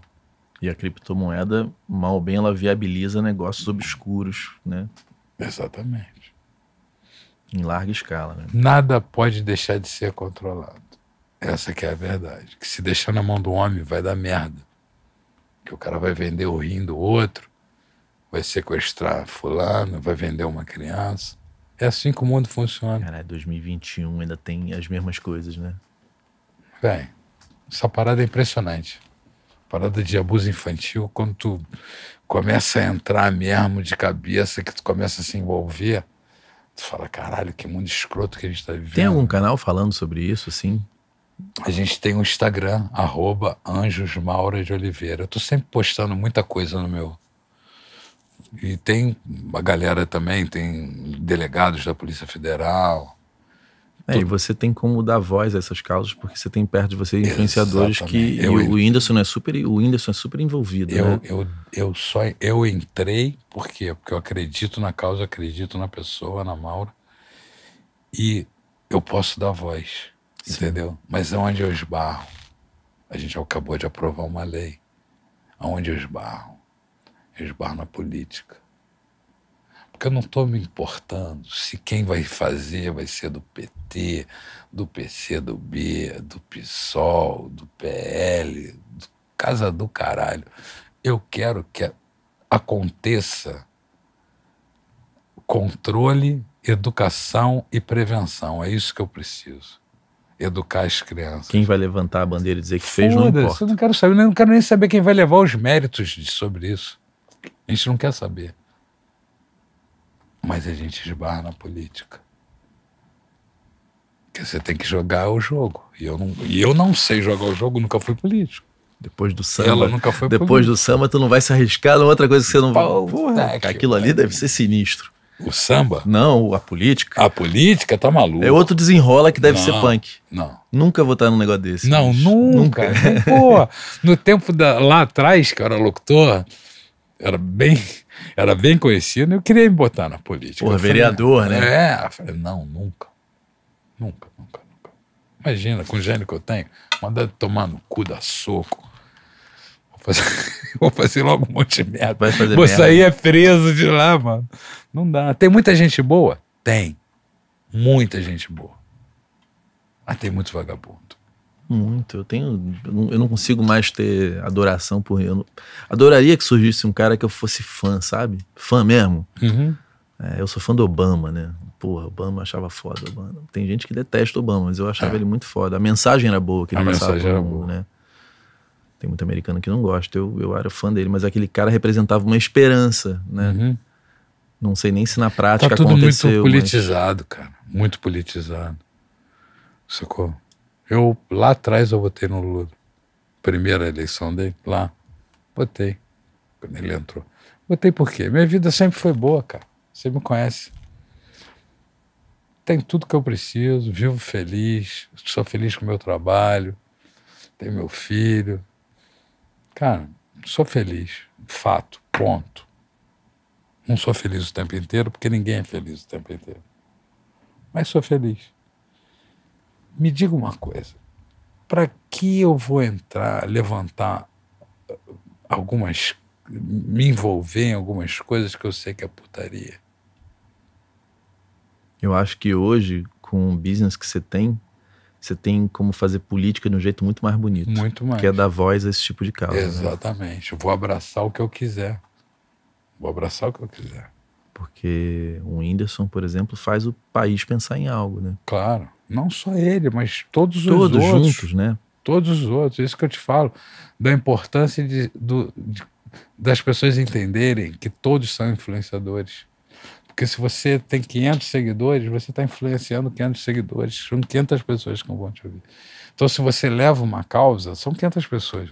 Não, e quando um cara grande vai ali e faz, os outros se encorajam de fazer também. né? É verdade, se fala muito pouco disso. Se fala Muito. muito, de outras coisas e isso Muito, quase não muito. se fala. É né? muito mimimi, cara. Muito mimimi. Mas o nosso, nosso meio musical é inacreditável. Você sabe que a minha enteada, a gente fica de olho direto no Instagram. Vira e mexe, aparecem umas pessoas ali dando um oi. Ah, Aí você vai olhar assim, aí tu já bloqueia. bloqueia, tem que estar de olho mesmo. E é o tempo inteiro. Agora ela tá ficando mais esperta, né? Mas há três anos atrás, não era tão esperta. Agora E ela mesma tá olhando 70% dos abusos são cometidos dentro de casa. dentro de casa. Por pais, avós, primos. 70%. Meninas e meninos. E agora ainda tem a cyberpedofilia. Nem sei o que é isso. Cyberpedofilia é o cara pega a criança, filma a criança, né, as partes íntimas, ou até fazendo sexo com a criança, e faz leilão. Lendo o quê? Do vídeo? Uhum. Que vale milhares de dólares. É punk. O negócio é punk. Bom, mas vamos voltar lá por os nossos youtubers. Ó, a gente tá aqui no finzinho. Até porque você tem uma reunião já já. Cara, é, essa, essa, a gente poderia passar horas falando sobre isso, né? Muito, muito. Muito. Eu acredito que isso que você está vivendo, a indústria da música vai viver logo mais, que a gente vai, todo mundo vai virar influenciador, como você mesmo falou, né? E eu queria muito que você em algum momento me chamasse pra gente fazer alguma coisa junto, porque Um, você sabe ganhar dinheiro, né? É ganhador de dinheiro. Não, mas é verdade, gente. A gente que saiu da música, eu falei isso ali atrás para ele, falei pro Chantilly. A gente, quando resolveu ter banda lá atrás, eu me lembro que o objetivo nunca era ganhar dinheiro. Isso é um mindset diferente, né? É, que eu acho que tem, todo mundo começou, você vê os engenheiros de som, músicos, artistas, todo mundo tem uma certa dificuldade de, e eu acho que no Brasil ainda tem essa cultura de, de ah, pô, o cara é muito dinheirista, tem até um certo preconceito. Então a gente não aprendeu a ganhar dinheiro. É. Não é da cultura, tipo, pô, vou negociar bem. Não é. Sempre quem fez isso é um cara como você, né? Não. Que tava ali, às vezes mal visto até. Não, pô, ah, cara. Cansei de ouvir isso. Você, você é, inflacionou o mercado do pop. Graças a Deus que depois veio sertanejo, passando o carro em todo mundo. Passou o rodo de, de 100, 200 Sobrou pra 500, ninguém, né? é, porra. E eu admiro esse... Cada, aliás, tem um, um amigo meu, o Rick Yates, que a gente falou assim outro dia, ele falou, cara, agora eu quero ficar rico. Perdi a vergonha de dizer pros outros e para mim que eu quero ganhar dinheiro mesmo, porque na arte sempre foi um negócio meio, meio proibido, né? Ganhar dinheiro é, parece que é quase ilícito, assim, você querer ganhar dinheiro. Não, você quer fazer arte e... Cara, mas vou te ser sincero, o meu objetivo nunca foi ganhar dinheiro. Mas você olha aonde é. você pode ganhar dinheiro. É, não, eu olho onde é que eu posso ganhar dinheiro. onde viveu ali... Mas você... se eu não te fizer com arte, se eu não gostar, se não me der tesão... Sem tesão não há solução, né? Já dizia esse ditado. Mas quando tem uma oportunidade, ah, é. você, você também você vai gostar da arte também, mas eu, eu sempre que eu vi teu olho brilhar com o Michael Jackson lá, com, é. com, com sambor, cara, era muito engraçado. Chegando, a gente tava em Buda falou, olha isso aqui, eu quero fazer uma parada assim. E fiz, só não deu e certo. Fez. Mas eu tô... Tem muita coisa que eu tava te falando, muita coisa também que eu fiz e não deu certo, normal. Dá tiro na água, certo. Você desse conselho, que eu sei que conselho se vende, né? Eu acho que cada vez a gente tá aprendendo a vender melhor nossos conselhos. O que, que você daria de conselho, por exemplo, para uma galera boa tipo a nova MPB que você tá falando aí, que eu realmente eu gosto muito, ou uma banda começou agora, tá começando, já tá uns dois anos, tem uma audiência, o que, que essa pessoa tem que fazer hoje, cara? Botar a cara. Ele não pode ter vergonha. Porque tá tudo junto. A música dele não vai ser julgada porque ele tá fazendo um TikTok ou se ele tá zoando no, no Instagram. Uma coisa não tem nada a ver com a outra. Ele tem que botar a cara. É, o, o, músico, eu sinto que ele tem muita, muita trava, muito preconceito com isso. Foi aquilo que eu te falei. Ah, tem mesmo. Tem mesmo. O que que as pessoas vão pensar de mim se eu fizer um TikTok? E essa nova MPB é eles botarem a bola no chão. Entendeu? Botar a bola no chão. Tem talento, tem um movimento acontecendo. Eles precisam pensar. Pensar na próxima jogada ali na frente talvez se unir como o hip hop se uniu. Um quilo. Um quilo. Ele me contando a história é, é cena, formação de cena. Galera junta, fazendo um movimento junto, né? Ah, fizeram um do, monte do cross promotion. Merda. Fizeram um monte de Quando merda depois foram pra estrada, fizeram um monte de merda. Um monte de merda. É, foi que nem o, o Cone criou. Quando foi pra estrada, quebrou o hotel, fez o caralho de asa. Tem que ser profissional. Tem que ser profissional. Porque... Porque também é fugaz pra caralho, é. né? E uma coisa que é importante você dizer é que aquele contratante que você quebrou o hotel, ele não vai te chamar de novo, Nunca mais, nunca mais. Ele vai te odiar pro resto da vida. Isso é importante as pessoas saberem. Esse negócio de rock and roll, olhar para o que você viu no cinema, Esquece. na estrada você vai ser vetado e não vamos vai ter de novo. Vamos né? atender ao público, porque o público é o teu fã. Quem tá ali é porque te ama. Foi e gastou o dinheiro, saiu de casa. Então... Faz o teu trampo direito, né? É, isso, por exemplo, isso é um, isso é um diferencial dos influenciadores. Todos eles atendem após o show.